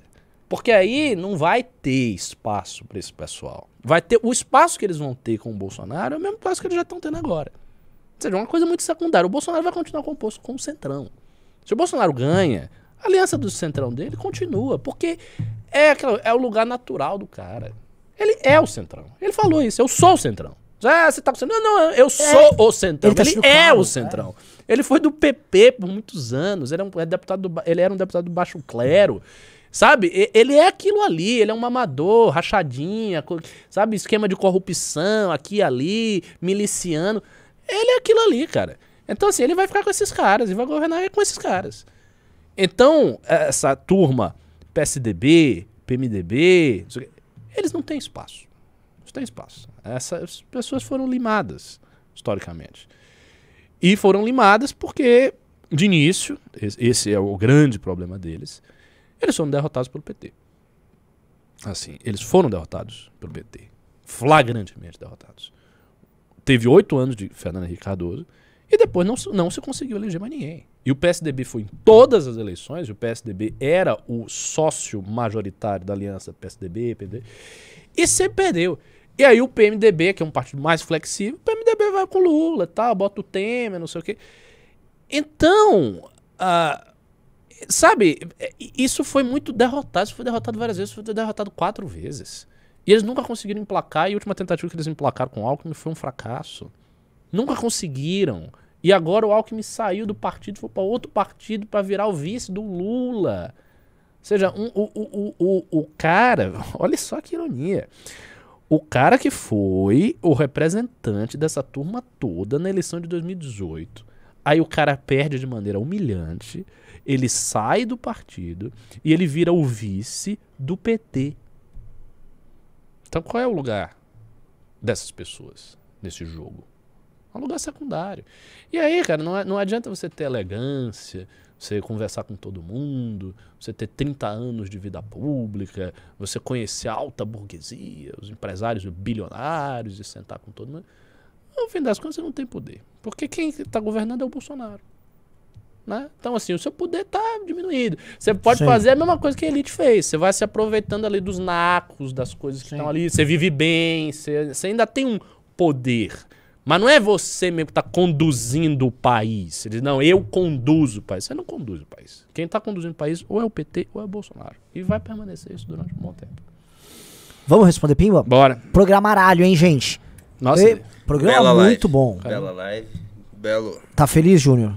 Uma aula, né? Sim. Não, assim, aonde, aonde essa galera vai encontrar um conteúdo desse por aí? Só no Não canal existe, né? MB Não Live existe. TV, aliás, o canal vermelho que vocês têm que... Se inscrevam no canal aqui, vamos chegar a 30.500, vai? Ah, é. Vamos lá. Deixa eu só buscar. Então aqui vamos lá, os- Pimba e Pix, vamos que tô- vamos. Eu tô buscando os pics aqui, né? Eu vou. É, pediram pra fazer corte Vou da- começar das pelos minhas Pix. profecias. Sim, Façam mesmo. já é Não, uma vai boa, ter vai esse corte. E assim, esse, esse corte tem que ser amplamente divulgado. Maravilhoso. É, o Thiago Moura Alves mandou 10 reais.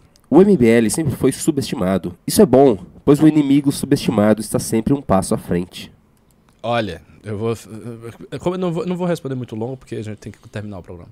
Mas eu acho que a gente não tá tanto no radar, pelo menos não estava lá no processo de impeachment. Foi uma coisa realmente boa. Eu tenho muita preocupação em relação Sim. a estar demais no radar. Sim, eu também acho. O Felipe Azevedo mandou cincão. Quando farão um evento desses que tem aí no interior na Baixada? Evento na praia ser, no mínimo, interessante. Vai ter. Um salve pro professor Cabo. Vai ter. Agora, lembrando que já que você está na praia, São José dos Campos, que vai rolar amanhã às três da tarde, não é muito longe da praia. Pega o carro e vai pra lá. Ok. O, a Clarice Alves Bezerra mandou 20 reais. O namoradinho da minha prima era de um núcleo do MBL em Arco Verde. Minha prima é petista. Vocês não sabem como é engraçado falar de política com eles. Boa sorte. O Vitor Lisboa mandou 15 reais. É um tesão metafísico ouvir essas análises. Sempre vi o MBL como o PT da direita, organizado e estruturado. Já o Bolsonaro é o PCO, PSTU. Não, não é. O pessoal porque ele tá no poder, gente. Isso Tem é só essa burrice aí. Essa pequena É, diferença. cara, o Bolsonaro ele é um, um fenômeno da natureza, ligado a um líder carismático que funciona. Exatamente. O Herbert Ferreira mandou 10, Nossa, 10 eu reais e não falou nada. Muito obrigado, Herbert. O João de Oliveira Silva mandou cincão. Primo rico pode apenas discordar e ver o Guedes de outra forma. Negro vive economia. Chama ele e questiona uai. Ninguém é o dono da verdade, nem MBL. Isso, tá sempre, sempre tem uns gados de coach aqui, impressionante, né? Meu velho, eu tô falando que ele fez propaganda pro Guedes, ele defendeu o Paulo Guedes no momento que já tava uma bosta tudo. Não sou, isso não é nem eu que tô falando, ele fez, é só procurar lá os vídeos. Nossa, agora que eu vi que tem três pimbaralhos seguidos aqui. Pix Porra, saralho maravilhoso. seguido. Pergunta Nossa, é René, do, né? é do Olim. Vai. Olim. Olim Brandão. Eu vou doar mais. Mandou 100 reais de Pix. Pô, Cara. obrigado, cara. Daí Mas o você tem que ir pro Olim, MBL Amazonas, hein? daí o. Olim mandou mais 100 reais quando eu ficar rico. daí ele mandou mais 100 reais. Caralho. Porra! É. Temos o novo Alessandro. É. Um dia a nossa hora vai chegar. Vira essa boca pra lá. Um dia a nossa hora vai chegar. Caramba, Olim Correia Brandão. É. Muito obrigado. Cara, ele mandou 400 reais em Pix. Muito obrigado. Muito obrigado. Parabéns. Muito obrigado mesmo. Ah, agora vamos para os Pimbas. Ah, mas pode mandar Pix, ainda vou voltar para os Pix antes de terminar a live. Eu vou ler todos os Pimbas e Pix. Vamos lá, o Ranieri. O Ranieri Petersen mandou 5 dólares. Adoro o senso de humor do professor Ricardo. Muito bom ver o MBL tão leve. Aqui começou a live leve, né? Depois veio Sim. o colapso. É, Eu até- é eu verdade. Nossa, É, eu até assim, mudei o nome da live pro O Colapso Brasileiro está próximo. Nossa, a audiência brrr, estourou. Ave do mau agouro aqui. O Tenente Bigodes mandou 20 reais. Renan, eu entendi o que você quis dizer com o MBL não faz parte do movimento liberal. Mas a gente não defende o liberalismo? Vou usar o argumento sossa de que esse governo não foi liberalismo de verdade. Tenta o laissez-faire. É, é um argumento só, só. Ele fez várias iniciativas e elas não são suficientes. Na verdade, o Temer fez mais iniciativas ainda e não, também não foram suficientes. É, a gente já tratou de algumas coisas que tem que ser feitas. A gente tem que, vamos dizer, não adianta a gente ficar de orelhada falando coisa aqui, blá blá blá e blá blá blá blá blá. Não, a gente vai ter que estudar e apresentar algo. É, é, a gente tem que ser humilde também pra não catar e falar, não, não, olha isso, é porque ele tinha que ter feito isso. Eu lá sei se tinha que ter feito É. isso. Ah, então. O Diego Souza mandou cincão. Ricardo, você qualifica a perspectiva do Guénon perene sobre simbolismo como superior à do Jung? Jung? Jung. Sem Se dúvida. não, como você qualifica? Sem dúvida, mas não se trata de uma diferença de elaboração conceitual que é maior ou menor entre os outros. Não, não é isso. A questão é que Jung interpreta os símbolos e os arquétipos como se situando numa camada de inconsciente coletivo que nós compartilhamos com toda a humanidade e que no fundo, no fundo, no fundo é uma raiz Material? primordi não primordial, biológica e animal do Sim. homem. Então ele olha o, o simbolismo meio que a partir de baixo. Ao passo que os tradicionalistas não. Eles olham o simbolismo como uma, uma linguagem que vem dos mundos superiores, dos mundos espirituais. Essa, essa é uma diferença assim, de, de- de posição hierárquica muito grande. E que leva os tradicionalistas a fazer uma crítica a Jung por conta disso. Mas, como tudo é muito complexo nessa área, tem um autor muito interessante chamado James Hillman, que é um cara que tenta conciliar essas duas visões. Ele faz um trabalho de leitura de Titus Burkhardt com Jung, que é uma coisa fina. Hugo Vigolo mandou cincão. Em 2024, o número de vereadores do MBL no Brasil. Não. Em- eu não- acho que ele errou. Tá, O Pix Sprubble, tá. você entendi. Mas o, MBL vai fazer um monte de vereador, também acho. É, é isso aí que ele falou. William Soares Paixão mandou 10 reais. Pra quem o Renan e o Ricardo vão votar pra deputado estadual e federal, atenção TCE, não, não é o MBL. falar, né? Aproveitando Não, que não, não, tem não, nenhum não, pré-candidato aí na bancada hoje. Não, Não vou falar. dá pra falar. E essa eu não vou falar nem depois, nem, É. nem pra ninguém. Senão gera ciúmes. É. É. Eu voto no Paraná, então eu não posso falar aí quem. Ah! Danilo Pinho mandou 5 reais. Hoje eu vi a resposta à entrevista do Coppola. Cara, ele é patético. Ele é Chega patético. a ser hilário, fazendo cara de choro e falando como uma menininha menstruada. Ô, fala do Coppola pro gerar corte, porque dá, dá audiência, É, vai. mas assim, né? Que, que fim, né? O Coppola, que é uma daquelas pessoas que estavam anunciando o nosso fim. Ele não tá nem na Jovem Pan. Parece que teve um quebra-pau com o Tutinha. Ele já não tinha mais patrocinadores, saiu fora. Então ele saiu da CNN, voltou pra Jovem Pan, se ferrou na Jovem Pan. Tá indo fazer turnê de divulgação do Bolsonaro pra ProSoja lá no Mato Grosso. Já era. É, né, cara? Porque assim, o, o, Ca- Quem destruiu a carreira dele? o, o que, ah, aquilo lá foi bom É. porque o Coppola se vendia como um bolsonarista militar de elite com capacidade de fazer uma defesa requintada do Bolsonaro para outros públicos. E ele, ó, se fudeu. Sabe quem é esperto? Rodrigo Constantino, que não ficou com muitas ambições. Eu só amo meu presidente! Olha só! E só entendeu? Porque o gado quer isso, o gado não quer muito mais coisa. Exatamente. O Danilo Pinho mandou mais cincão. Nanã, suas análises são foda, mas eu curto muito o Ricardo. O poder argumentativo, clareza de ideias e a inteligência dele fazem muita falta aos políticos. Ah, mas Oh, isso é óbvio. Mas é por isso que ele não tá misturado com os políticos, né, velho? Não, é, é que- é que a galera não sabe, assim, mas a capacidade, assim. Agora, a- a- o corpo é, da inteligência do MBL aumentou e melhorou muito ultimamente, né? Os Sim. intelectuais do. MBL. Mas eu vou falar uma- E trazendo vai aumentar, e vai Uma aumentar. outra Tem coisa- Ele vai fazer uma boa. política programática disso. Falar uma coisa que é verdade no MBL também, que é o seguinte, o MBL não é conduzido pelos seus políticos. Isso Não, faz uma diferença faz. muito, Muito grande. grande. É verdade. Porque outros grupos, eles são conduzidos por mandatários. E o É, MBL não. O MBL é conduzido pelo riso. Não, não, o riso é uma, expre- o riso é uma força disso. É. Tipo é o assim, intelectual. Uma Cê- grande força da condução expulso- memística. é, quer ser expulso do MBL, mexa com os sindicatos Exato. mineiros. Exato. Né? É, é- é verdade. E é verdade, eu não tô brincando não. É Aliás, verdade. eu respeito demais você e todo mundo que tá sentado naquela mesa, tá? Só pra avisar. Tudo bem. O Ricardo Mourão mandou 10 reais.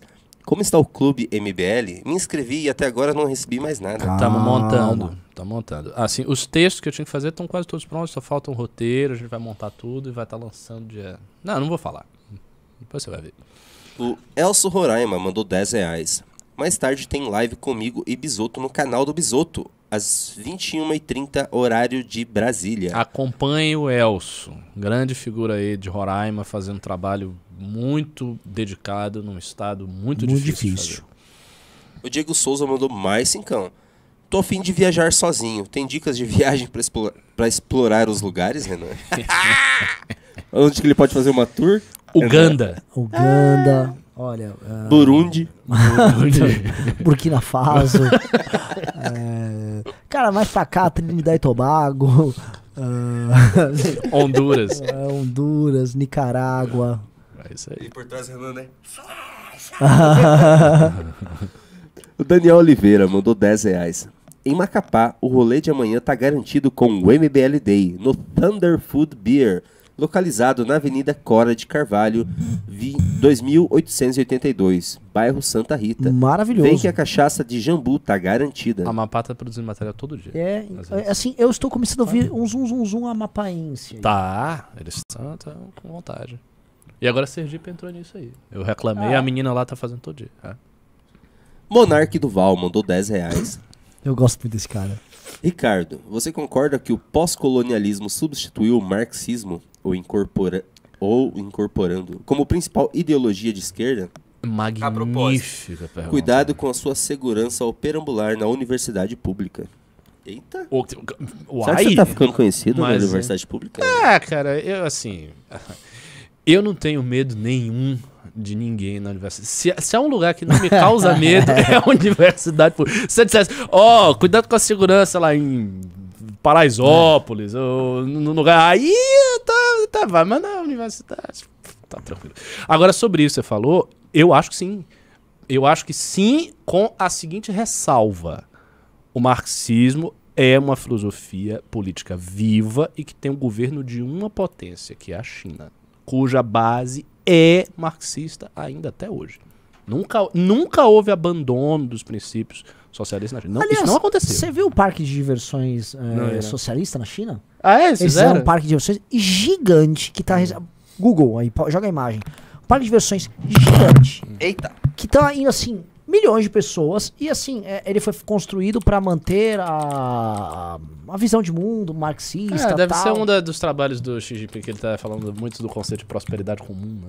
Se Ah, você é? conhece. É. Não. O conceito de prosperidade comum é uma leitura chinesa do socialismo, que basicamente a China se alavancou muito, tá? teve todo aquele processo de crescimento, e agora eles precisam equalizar e oferecer coisas para as pessoas para aparecer aqui essa na prosperidade comum. Não é, né? Então deve, deve, Não, é Disney. deve, deve ser um ponto desse projeto aí.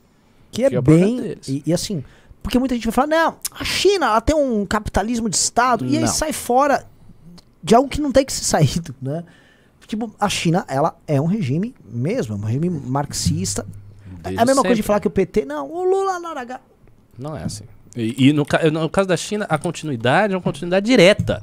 Nunca aconteceu na China uma quebra de continuidade. O Partido Comunista governa desde 1949. Ele atravessou a, a queda da União Soviética e tudo. E tá aí como a, a potência que ameaça o mundo. Então isso, deve, isso deveria acender uma, um- uma lâmpada gigante na cabeça das pessoas, mas não acontece.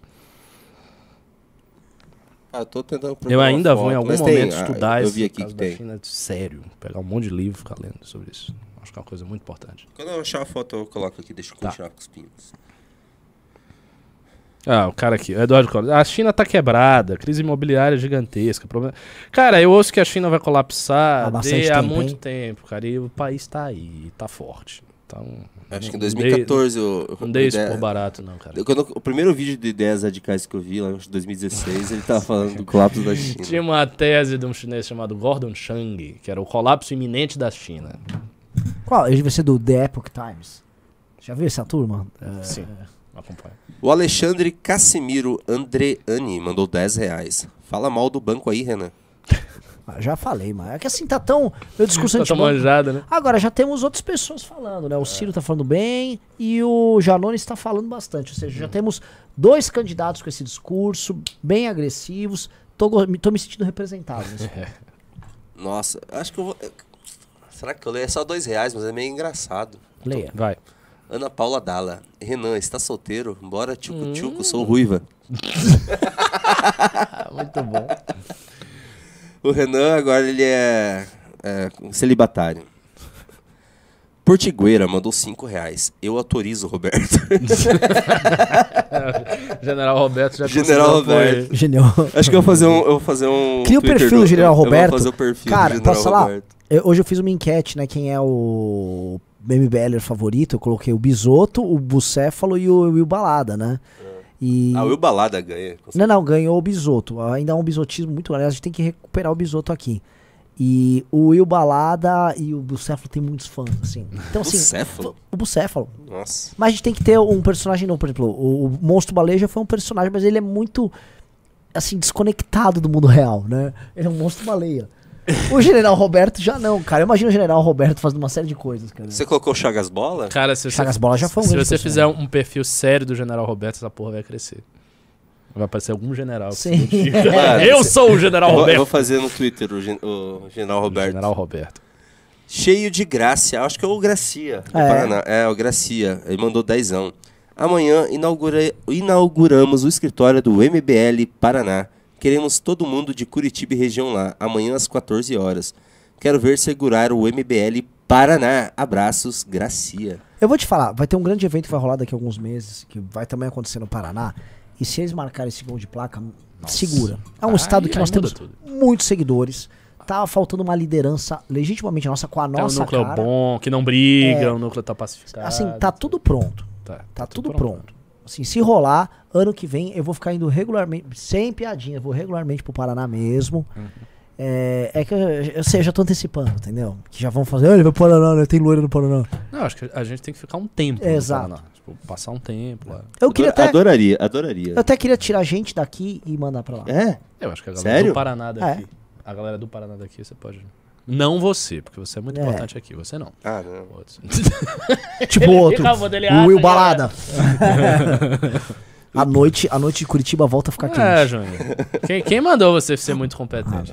O Will Balada, ele era promotor lá. Quando eu- achei ele numa É? balada, quando eu chamei ele pro MBL lá. Ah, é? É, continua, E né? era promotor da balada. Vamos pro MBL. Vai ter amanhã evento em São José. E assim, o Will Balada cuidou do, do pós-evento. Ah, é? Porra! Caramba. Queria ir. O Junior Just These mandou 10 reais. Seria muito top mesmo, o Renan e o Ricardo no Redcast, mas o Renan está desumilde. Não tá querendo colar na comunidade Red Pill. Seria bem top ver vocês conversando sobre leis feministas, etc. Então, o Renan falou comigo desse negócio do Eu acho que o. Ricardo tem que ir. Eu iria. Se- Se me chamarem, qualquer pessoa que me chamar, eu vou em qualquer lugar. Assim, eu fui envolvido numa polêmica muito da escrota, pra quem tá assistindo. E assim, estamos no ano eleitoral, eu não quero gerar mais danos pros meus amiguinhos. Eu só É. tenho isso. Senão eu ia. Porque eu acho, assim, eu acho que é um fenômeno cultural que vai ter desdobramentos políticos. Esse fenômeno migtal, essa coisa de É. red pill. Pra mim, vai ter desdobramento político, isso tá acontecendo em tudo quanto é canto. É, eu discordo de muitas das bases dessa Eu também. Eu acho que Vocês eu não determinismo- acho que vocês estão muito indo pro, pro Tem mais vários pixaralhos aqui, cara. É? É, depois eu vou ler. tem uma linha muito errada. E tem um. Enfim, eu, eu acho que as premissas. Os caras estão indo por premissas deterministas, behavioristas, assim, quase desumanizantes, assim, em algumas coisas. É, e eu acho que tá errado, assim, estão partindo. A discussão já tá partindo de umas bases muito. Mas, assim, se for falar dessa legislação bizarra feminista, de tudo isso, pô, eu- eles vão ter um aliado aqui, porque eu, eu já passei na pele algumas coisas horrorosas também. Nossa, mano. Então. É que assim, não existe. é que eu não usar essa palavra de Red Pill, mas assim, o que o Ricardo Renan hoje apresentaram de pílula vermelha aqui pra galera é- foi inte- impressionante. Você não vai ver isso. Sim. Então, assim. Mas acho que é válido, acho que é válido, professor. Bom, eu tô, eu tô à disposição de. Inclusive, quando eu faço cortes do Ricardo, quando eu posto no TikTok, só aparece Red Pill. O Os caras o ficam marcando os, é, os Red Pill. O que eu acho muito engraçado, porque eu não sou. eu não, na, na real, eu não gosto dessas coisas de Red Pill, Miguel. Eu acho tudo muito esquisito. Não, não é a minha mentalidade. É uma coisa que é, mas. Interpreta assim. Mas se quiser me chamar, tamo aí. O Leonardo Moman. Aí eu vou chegar lá e vou começar a defender o feminismo. Eu- mas, mas eu faria uma. Leonardo né? Schuller mandou 20 reais. Seria esse colapso inevitável? Tentar resolver o Brasil por meios convencionais parece muito trabalhoso por ter tanto parasita incrustado. Talvez a energia do MBL te- tenha que estar em pegar o vácuo do colapso. Não existe vácuo do no colapso. Se o colapso vir, É. é, por, é porque já tem o poder Uhum, que Sim. vai solapar todo mundo. exatamente. Enfim. É, me lembrou muito o livro que eu tô lendo, que você indicou. Essa tua previsão aí. Lembrou muito Fundação. Ah, sim. O, o livro do, do Elon. Musk. Nós somos a Fundação. É, que fez a cabeça do Elon Musk. É muito bom esse livro, cara. Recomendo mesmo. Inclusive, eu recomendo pro Enan ler. Ia dar muito insight nele. O Lucas Pinheiro Abudion mandou 20 reais. Boa noite, a, boa noite a todos, pessoal. No raciocínio de que estamos chegando no possível fim do ciclo democrático no país, não seria o papel do MBL criar uma tese de liderança concentradora, mas que tenha uma válvula de escape democrática? É isso que nós temos que fazer. É o que a gente o, tá é o tentando, plano né? ano que vem. Exatamente, plano que vem. Cara, muito bom esse- esses- essas perguntas, assim. Sim, as perguntas estão bom, bem boas hoje. O público... Mas o pessoal, assim, Nosso nossa- público é muito creme. cara. Exato, mas tem uma Nossa coisa, o Senhora. nosso público está começando a chegar nas mesmas conclusões conforme a gente vai refletindo aqui, e aí ele começa a participar da, Uhum. da coisa. Isso é um tesão. Ah, foi assim que, por exemplo, a gente preparou uma defesa, ao- uma, uma defesa não, uma crítica ao bolsonarismo que depois foi se tornando cada vez mais mainstream. Exatamente. A, a, cri- gente, a crítica ao bolsonarismo que o Ciro tá fazendo, ele não fazia... A- As nossas teses aqui, elas se espalham. Exato. Imagina, imagina ó, tem 1.200 pessoas na live. Imagina você falando para 1.200 pessoas num, num, num- auditório. É. Isso ecoa. É, e Isso, assim, não foi, um não, não foi um programa assim, porra, tô fazendo uns barulho doido aqui de, sabe, polêmicas, às vezes. Cara, f- é realmente assim, é uma audiência de 1.200 pessoas falando de perspectivas, teses, algumas críticas, críticas a correntes do liberalismo, e a galera ficou aqui.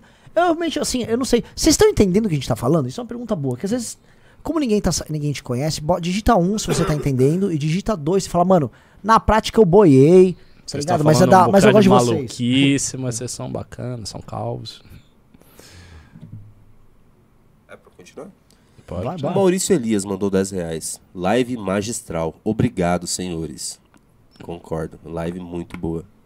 O Herbert Amaral Carsolari mandou 10 reais. Acho muito boa essa leitura do esgotamento da nossa pseudodemocracia liberal, mas acho que isso vai longe ainda. Décadas. Vão roer até o osso. A coisa vai cair. Se cair, de podre. Posso falar? O Ó, Regis um- um ganhou. É um dos caras mais ativos no meu Telegram. Eu não sei que- porque esse cara não tá nos núcleos do MBL. Ele é muito bom, ele é bem inteligente, muito sensato. Quando ele, dis- ele já discorda de mim várias vezes, ele discorda com posições sensatas. Eu fiz uma discussão, acho que foi domingo passado, semana passada fiz discussão sobre eh, quarta revolução industrial, transhumanismo, eh, fim do emprego, tal. Ele sabe cheio de posições interessantes. Cara, muito bom. Esse cara tinha que estar mais próximo. Tá, o que eu vou dizer. Quando a gente estruturar o MBL Clube e tal, a gente vai mudar completamente a dinâmica dos grupos de apoiadores do Sim. WhatsApp. Eles serão rotativos, as pessoas só vão estar lá se elas fazem alguma coisa ou se elas estão contribuindo. E daí vai ter que ter, a gente vai ter que montar os pivôs para pegar essa gente, números e tal, e ir botando nos grupos e começar, sabe, oxigenar esses grupos. Porque hoje os grupos de apoiadores são ruins. Sim. Tá um monte de Ó, gente. muita, É gente, muita gente no evento de Sorocaba do Beraldo. É, a nossa mensagem ecoa. Her- ah, já- já- Isso eu já li. O Decode Paradise mandou 10 reais. Pelo amor de Deus, vocês precisam ir juntos pro, pra podcasts como Flow, Monark e Vi- Vilela. Vocês juntos têm uma dinâmica foda. Renan, agita isso aí, careca. Abraço, Vamos seus fazer? putos. Bora! Dá Eu fazer topo. assim, no mínimo, Eu assim. falei, é- eu topo. é, O que me chamarem, eu vou. Mo- O, o Monark é é mais de lua, mas eu acho que o, o Flow e o Vilela dá. É, vamos falar de MBL, coisas de Brasil, viajar. Em... Sim. Fazer um, tipo um news, só que Sim. com uma pessoa falando. O- quando, Ia ser te- divertido. quando teve É. o The Hatcast com O professor Ricardo aqui foi um papo muito Foi muito louco. louco, Aquele, transcendental. aquele, aquele The Hatcast foi bem estranho. Oh, a gente precisava fazer caramba. outra coisa, outros programas, cara. Sabe o que eu tava afim? Se chamasse Martim, o Rig e o Raso e o Paulo Cruz. E a gente fizesse uma, uma- Tipo assim, uma mesa de bate-papo. Nossa, seria. Seria maravilhoso. Mas teria que ser umas duas horas. Mas assim, que seja umas É, três pode horas. Ser, um programa longo. Programa estilo longo. flow. tal. Isso. Pede uma Podemos pizza pra galera. Ne- Exato. É. Outra coisa, eu tava pensando, porque assim, eu tava. Lá vem um papo bobo, né? Eu, tava de- eu tô decorando lá onde eu moro. E aí, é, uma coisa que eu tenho mania, eu sempre gosto de ficar sentado no chão. Eu não gosto de ficar sentado no sofá. Então eu peguei, comprei uns tapetes, bem à moda persa, assim. Fiquei no chão, comprei umas almofadonas. E eu falei, pô, tá da hora isso aqui. E se eu fizesse um cenário no MBL assim? Tipo assim, a galera filmar a gente no chão, umas almofadas, coisas no chão pra beber e tal. Já fica uma coisa meio islâmica. Gosto muito. o que, você acha? E aí a gente Gosto chama muito. os caras, aí vira Traga nosso... uns três tapetes. Mas eu posso operar deitado também? Pode. É, se você conseguir. Mas, sabe, até compra uma, uma daquelas travessas, eh, você sabe, é, redondas, bem baixinhas aqui, que o pessoal coloca as coisas, bota umas comidinhas, umas bebidinhas lá, e faz no chão. Diferente de fazer Ótimo, numa mesa. ótimo. Ninguém faz isso no chão. Eu pensei, vamos fazer uma parada assim? Pode ser. E aí a gente pode fazer uns programas assim, uns, uns programas mais filosofais. Eu acho maravilhoso. Rafael Santiago mandou dezão. Vocês vêm pro Paraná mesmo? Ansioso Só pro gostou, evento. Longa vida a Panteras da Virtude. Grande Panteras da Virtude. A gente- Você vai para Paraná? Vou tentar. Tô olhando o passado vendo isso, porque eu tenho um evento também em São José. O Alexandre Cassimiro Andreani mandou mais 10 reais. Como comprar equities do MBL? E Hã? equities? O que, que é isso? Equities. É, Equities. cotas sociais do Ah, MBL. nossa, Tipo, o não- MBL não, não vende equity. Sou bem burro. É uma ONG. Foi mal, galera. A perspectiva de crescimento é sólida. Sim. É real. Eu tô... eu Nossa, eu o, o Helder pra ainda tá bolsa- falando colocar um narguile. É, ah, então. cara, aí, aí realmente eu vou começar a ter o emprego que eu quero. Mas eu, assim, eu acho que dá pra fazer Estamos isso. chegando. Eu acho que dá pra quando fazer. eu Tem automatizar os núcleos, porque ainda tem muito trabalho com esses núcleos, mas quando isso passar. Deixa eu te falar, é um cenário Com alguém tocando cítara. Alguém tocando cítara, né? Tipo, Porra, eu quero Ravi Shankar. Eu quero comprar uma tambura. Já viu a tambura? O tambor é o seguinte, tem a cítara e tem um outro instrumento que também é de corda, que é um que fica assim, ó. Down, Ah, claro, o que, fa- o que faz a base da música. Que faz que a é? base Não, da fa- música. A Pera tambura é a base da música. É, aquele ali é o. a, de novo. a tambura e a cítara. Renan, É Renan, faz de novo o, o Om. som. Como que é? Que otário. O Decode Paradise mandou mais 10 reais. Vocês devem ir em todos os podcasts. Essa visão mais intelectual do MBL não pode ficar na nossa bolha e ela fica. Por favor, não seja cabeça dura e me escuta nessa. Eu acho que. Eu também acho. Eu também acho. Acho que tem espaço. O Gustavo Alonso mandou E o 3 reais agora. Ecoa mesmo, olha E o discurso do, do candidato ao governo de São Paulo. O Garcia? É, não, o discurso do Garcia, pelo amor de Deus, cara. Mas, tipo bom, assim, né? é. Era o que seria do Arthur, né? Vamos. Vamos para os Pix. De novo, tem bastante Pix aqui agora pra ler. Eu nem lembro do que eu parei aqui. Pera aí. Nossa, muito Pix. Vamos começar por esse aqui, que é do Anderson Carvalho, mandou 10 reais. Pergunta no chat por Dejarrada. Hum. Eu não entendi, mas ok. Espera só um pouquinho. O Renan está virando fã de MPB. Por quê? Não sei, por causa dessa ideia. Só não poderia parecer coisa de maconheiro. Ou de gente que usa droga sintética. Espera aí só um Se fosse drogas naturais, estaria tudo bem. boas. Tá. Siciliana É. narguilé é bom, sim, narguilé é uma glória. O Herbert da As Silva Ferreira. da Ah, ele mandou. islâmica. Valeu, Herbert. Mandou um pila. o Olim Rodrigo Brandão mandou mais 50 reais. Caralho, o Olin é o máximo. Caramba. Ricardo, no momento, e continua. Hum. Mas acho que eu abri fora de ordem os Pix. Ah. Depois vamos juntar. Tá, tudo bem. O Vitor Lisboa Nogueira mandou cincão. Quis dizer que o Bolsonaro é, ra- é, quis dizer que o Bolsonaro é radical, barulhento e sem conteúdo como o PCO, e que a chegada dele ao poder foi algo único e catastrófico. É, nossa, mais cinquentão do Olim Correia Brandão. Minha prioridade é o meu bebê. Seu bebê? É que eu acho que eu, eu abri fora de ordem. Ele tá mandando cada Entendi. Pix, cinquentão, cem reais. Cara, é o, herói da Ó, noite. Olin, o- a co- você tem que procurar o MBL Amazonas. Faça isso. O Luiz Importante Eduardo mesmo. Costa mandou 15 reais. MBL Day em Vitória amanhã. Nossa, esse cara conhece o Khaled. Muito bom. Ah, o cara.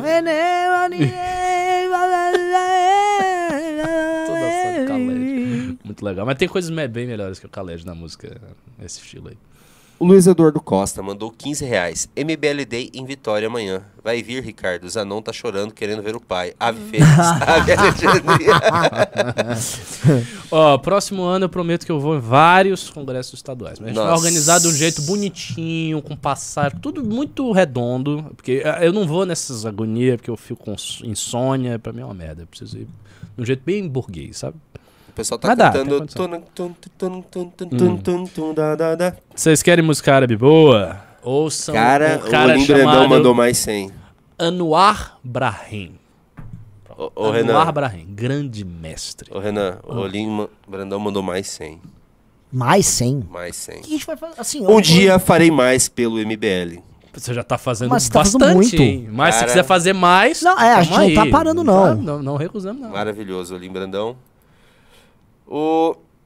A Maria Aparecida Teixeira mandou dezão. Minha dupla preferida desse movimento. Ricardo, quero começar a estudar filosofia. Por onde você indica começar? Quais livros e cursos? História da filosofia de Julián Marias. Ai, Sempre dou essa recomendação pra todo mundo. Porque é uma história sintética de 600 páginas, é pequena, trata de tudo.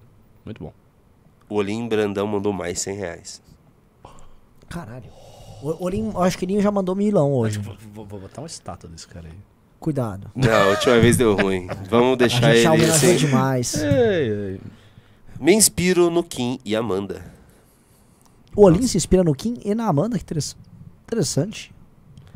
O Nel... Porque o Red Pill ele ainda quer se relacionar, né, com as mulheres. O Black Pill ele tipo, olha, ah, eu vi a verdade e ela é triste. E o White Pill é o que eu quero viver com o sol, na natureza, o mundo pode ser bacana. É tudo envolvendo mulher?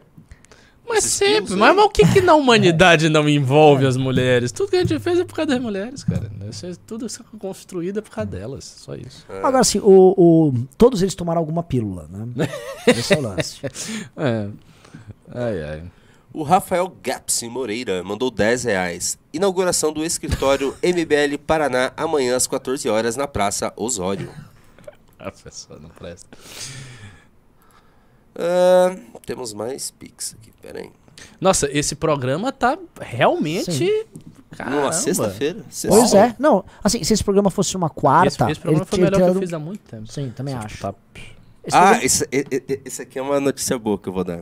O Alisson Pacheco mandou 10 reais. Luta Arthur e Brigadeiro no Congresso MBL Santa Catarina. Uou! Vai ter Tá mesmo. sabendo já? Não. Tá, isso vai sair na imprensa. É, eles se desafiaram e estão vendo de montar um tatame ou um octógono lá no evento e vai ter uma luta real entre os dois. Coitado Caramba. do Arthur, vai ser... Se bem que o Arthur é faixa, faixa marrom em jiu-jitsu, né? É, o É Arthur, bem MMA, né, cara? mas... Mas jiu-jitsu, né? Jiu-jitsu é. é forte. Tudo né? bem, o Arthur tem que sobreviver. ali, Um minuto. É, sobrevive. Ele já pu- passou por coisas piores. É. Agora finalmente as pessoas vão ver o apanha- Arthur apanhar mesmo. Vai ser bom, né, cara? Eu ouvi falar, A não galera do MBL vai ficar torcendo contra, né? O- Bate no Arthur, vai! Brigadeiro quebra! Não, a galera vai torcer sei É, é nítido. É, eu... Eu, Eu ouvi falar que o brigadeiro brigadeiro andou falando pra ele assim: é, eu, eu- você não vai conseguir mandar áudio nenhum depois de eu quebrar os seus dentes. Que delicado. Ele vai ficar assim, foi mal, foi mal, ah, vai. Velho, velho. Foi mal. Lucas Valadares de Oliveira mandou cincão. O Ciro tá dizendo em todo canto que aceita convite de debate podcast em qualquer lugar. Chama ele, confronta, porque o barril tá dobrado. O porque tá barril? barril dobrado. Você é baiano, né, irmão? O que, que é isso, barril dobrado? Tá pesado a situação, tá assim. Tá, O, o Cortes mandou do Espírito e falou já tá na hora do MBL virar partido. E encerramos as participações. Muito obrigado a todos. Vai porque me bateu fominha. Galera, programa maravilhoso, tem corte pra caralho. Programaço. Foi. Aquele programa um dos assim. melhores que eu já fiz. Eu vou falar, esse é um tipo de programa que. Você sabe que vão pro Spotify, né? E eu ouço. Hoje eu sou um usuário, assim, conto mais do Spotify. Pra podcast? Podcast. Porque assim, realmente, vídeos do YouTube é meio bocó. Pra assistir coisa legal mesmo é ouvir um podcast, até porque a imagem, pra mim, dane-se. E, por exemplo, vai pra academia. Vai passar uma hora lá na academia, malhando. Co Me tá. dá umas dicas de podcast depois no Puta, eu privado. vou te passar. Histórico, mas, mas não muito vesca, de lá, pré-histórico. Não, Não, não me tem interessa. de tudo. História, história. Eu, por exemplo, medieval, O- tal, os grego, caras já se eu organizaram, porque eu- existe a dinâmica do podcast. Por exemplo, ah, eu quero. te- Tem, tem um podcast, por exemplo, História da Rússia Imperial. Aí ele conta toda a história da Rússia Imperial. Hum. História. Tem, tem um do Tamerlão, que na verdade pega vários mongóis, assim. Então, Ah, eu ia você escolhe por. Cara, tem, tem pacote pra tudo. Tem um que eu adoro. Eu falo pra vocês, é do Tides of History. Que ele fazia mais do Renascimento pra cá. E aí veio a pandemia, ele ficou, mano, eu vou ficar cracudo, eu vou fazer no meu podcast toda a história da humanidade. Aí ele começou a pandemia, então ele começou lá atrás, só que o que ele tá fazendo? Ele aborda um, um povo, um tema, tal. Só que aí no episódio seguinte ele chama um especialista em arqueologia daquele povo que ele tratou no episódio Eu anterior. já vi uns podcasts islâmicos, assim, né? E Mas bateu um quanta monte. de- especialista que tem que É. fala inglês, caralho. É, é disso que eu vi assim. Gigante. O mundo que existe em inglês É pros muito- assuntos é que são muito- legais. É muito grande. É, cara, a gente, assim, aqui no Brasil, tipo, a gente trouxe o Rig outro dia, tá ligado? É, e tipo, O que, que mais vai ter? É, é, é muito triste. tem muito os triste. caras da universidade, mas eles ficam naquele mundo lá, É. não sai daquilo ali. E, eu, e, eu, e onde eu queria chegar? Esse tipo, programa no Spotify, pra pessoa, tipo, assim, a pessoa fala, porra, que programa da hora. Ah, eu entendi porque que o cara falou deixa errado. É que ele mandou um. Ele mandou um. Um Pix, mas ele mandou a mensagem aqui pelo chat. O Drax buscou aqui. Hum. Grande Drax, abraço. O Dejarrada falou: Boa noite, senhores. Vocês acreditam que o Amoedo seria um bom presidente para concorrer em 26? Quais as principais diferenças entre Lula, Bolsonaro e Amoedo? Salve pro MBL Jundiaí. Abraço a É, todos. o problema da moeda é que ele sumiu do debate, né? É. Isso Perdeu o partido, né? sumiu. O lance da moeda, assim, ele tá passando por um. Por uma coisa muito triste, né? Tomaram o partido dele, deturparam o partido dele e ainda saíram, esfa- sabe, escarnecendo dele. Horroroso, um negócio horroroso que fizeram. E. É, tipo, você imaginar que, sei lá, bolsonaristas tomaram o MBL e te É, expulsaram. Exato. Tipo, porra, você É. tem o trabalho do caralho fazer tudo isso. Não, tchau, Renan. Ah, e Assim, não, é uma te- coisa e- não horrorosa. faltou vontade de Não acontecer. falta tentativa. É. E o Bolsonaro Não- participou disso. Exato. Lembra do roubo da marca? né? Sim. A gente nunca esquece disso aí. A gente ganhou na justiça de cabo a rabo. É. É, tem muita gente nova e não sabe dessas coisas, né? Que o Bolsonaro tem- é, é, participou. Vocês entendem que a maior do- parte da, marca galera que é fã do MBL hoje hum, vê o impeachment como uma coisa muito distante e nem, É, e nem muito, liga o MBL muito distante. Exato. Isso é muito louco, porque é muita gente falou que o MBL ia acabar no impeachment. De fato. Tá, é, eu tenho uma notícia pra vocês aqui. Ah. Hum. O Olim Brandão mandou mais 50 reais. Caralho, Lin. É, ele falou: Conheço o MBL Amazonas, Ricardo. É, participa. Participe. Importante. Cara, o, o herói da noite, o Olim Brandão, né? O herói da noite Nossa total. senhora. É isso aí, agora sim encerramos as participações. Obrigado, Olin. Obrigado todo mundo. Falou. Obrigado, Bétega. Tamo junto. Valeu. É nóis, falou.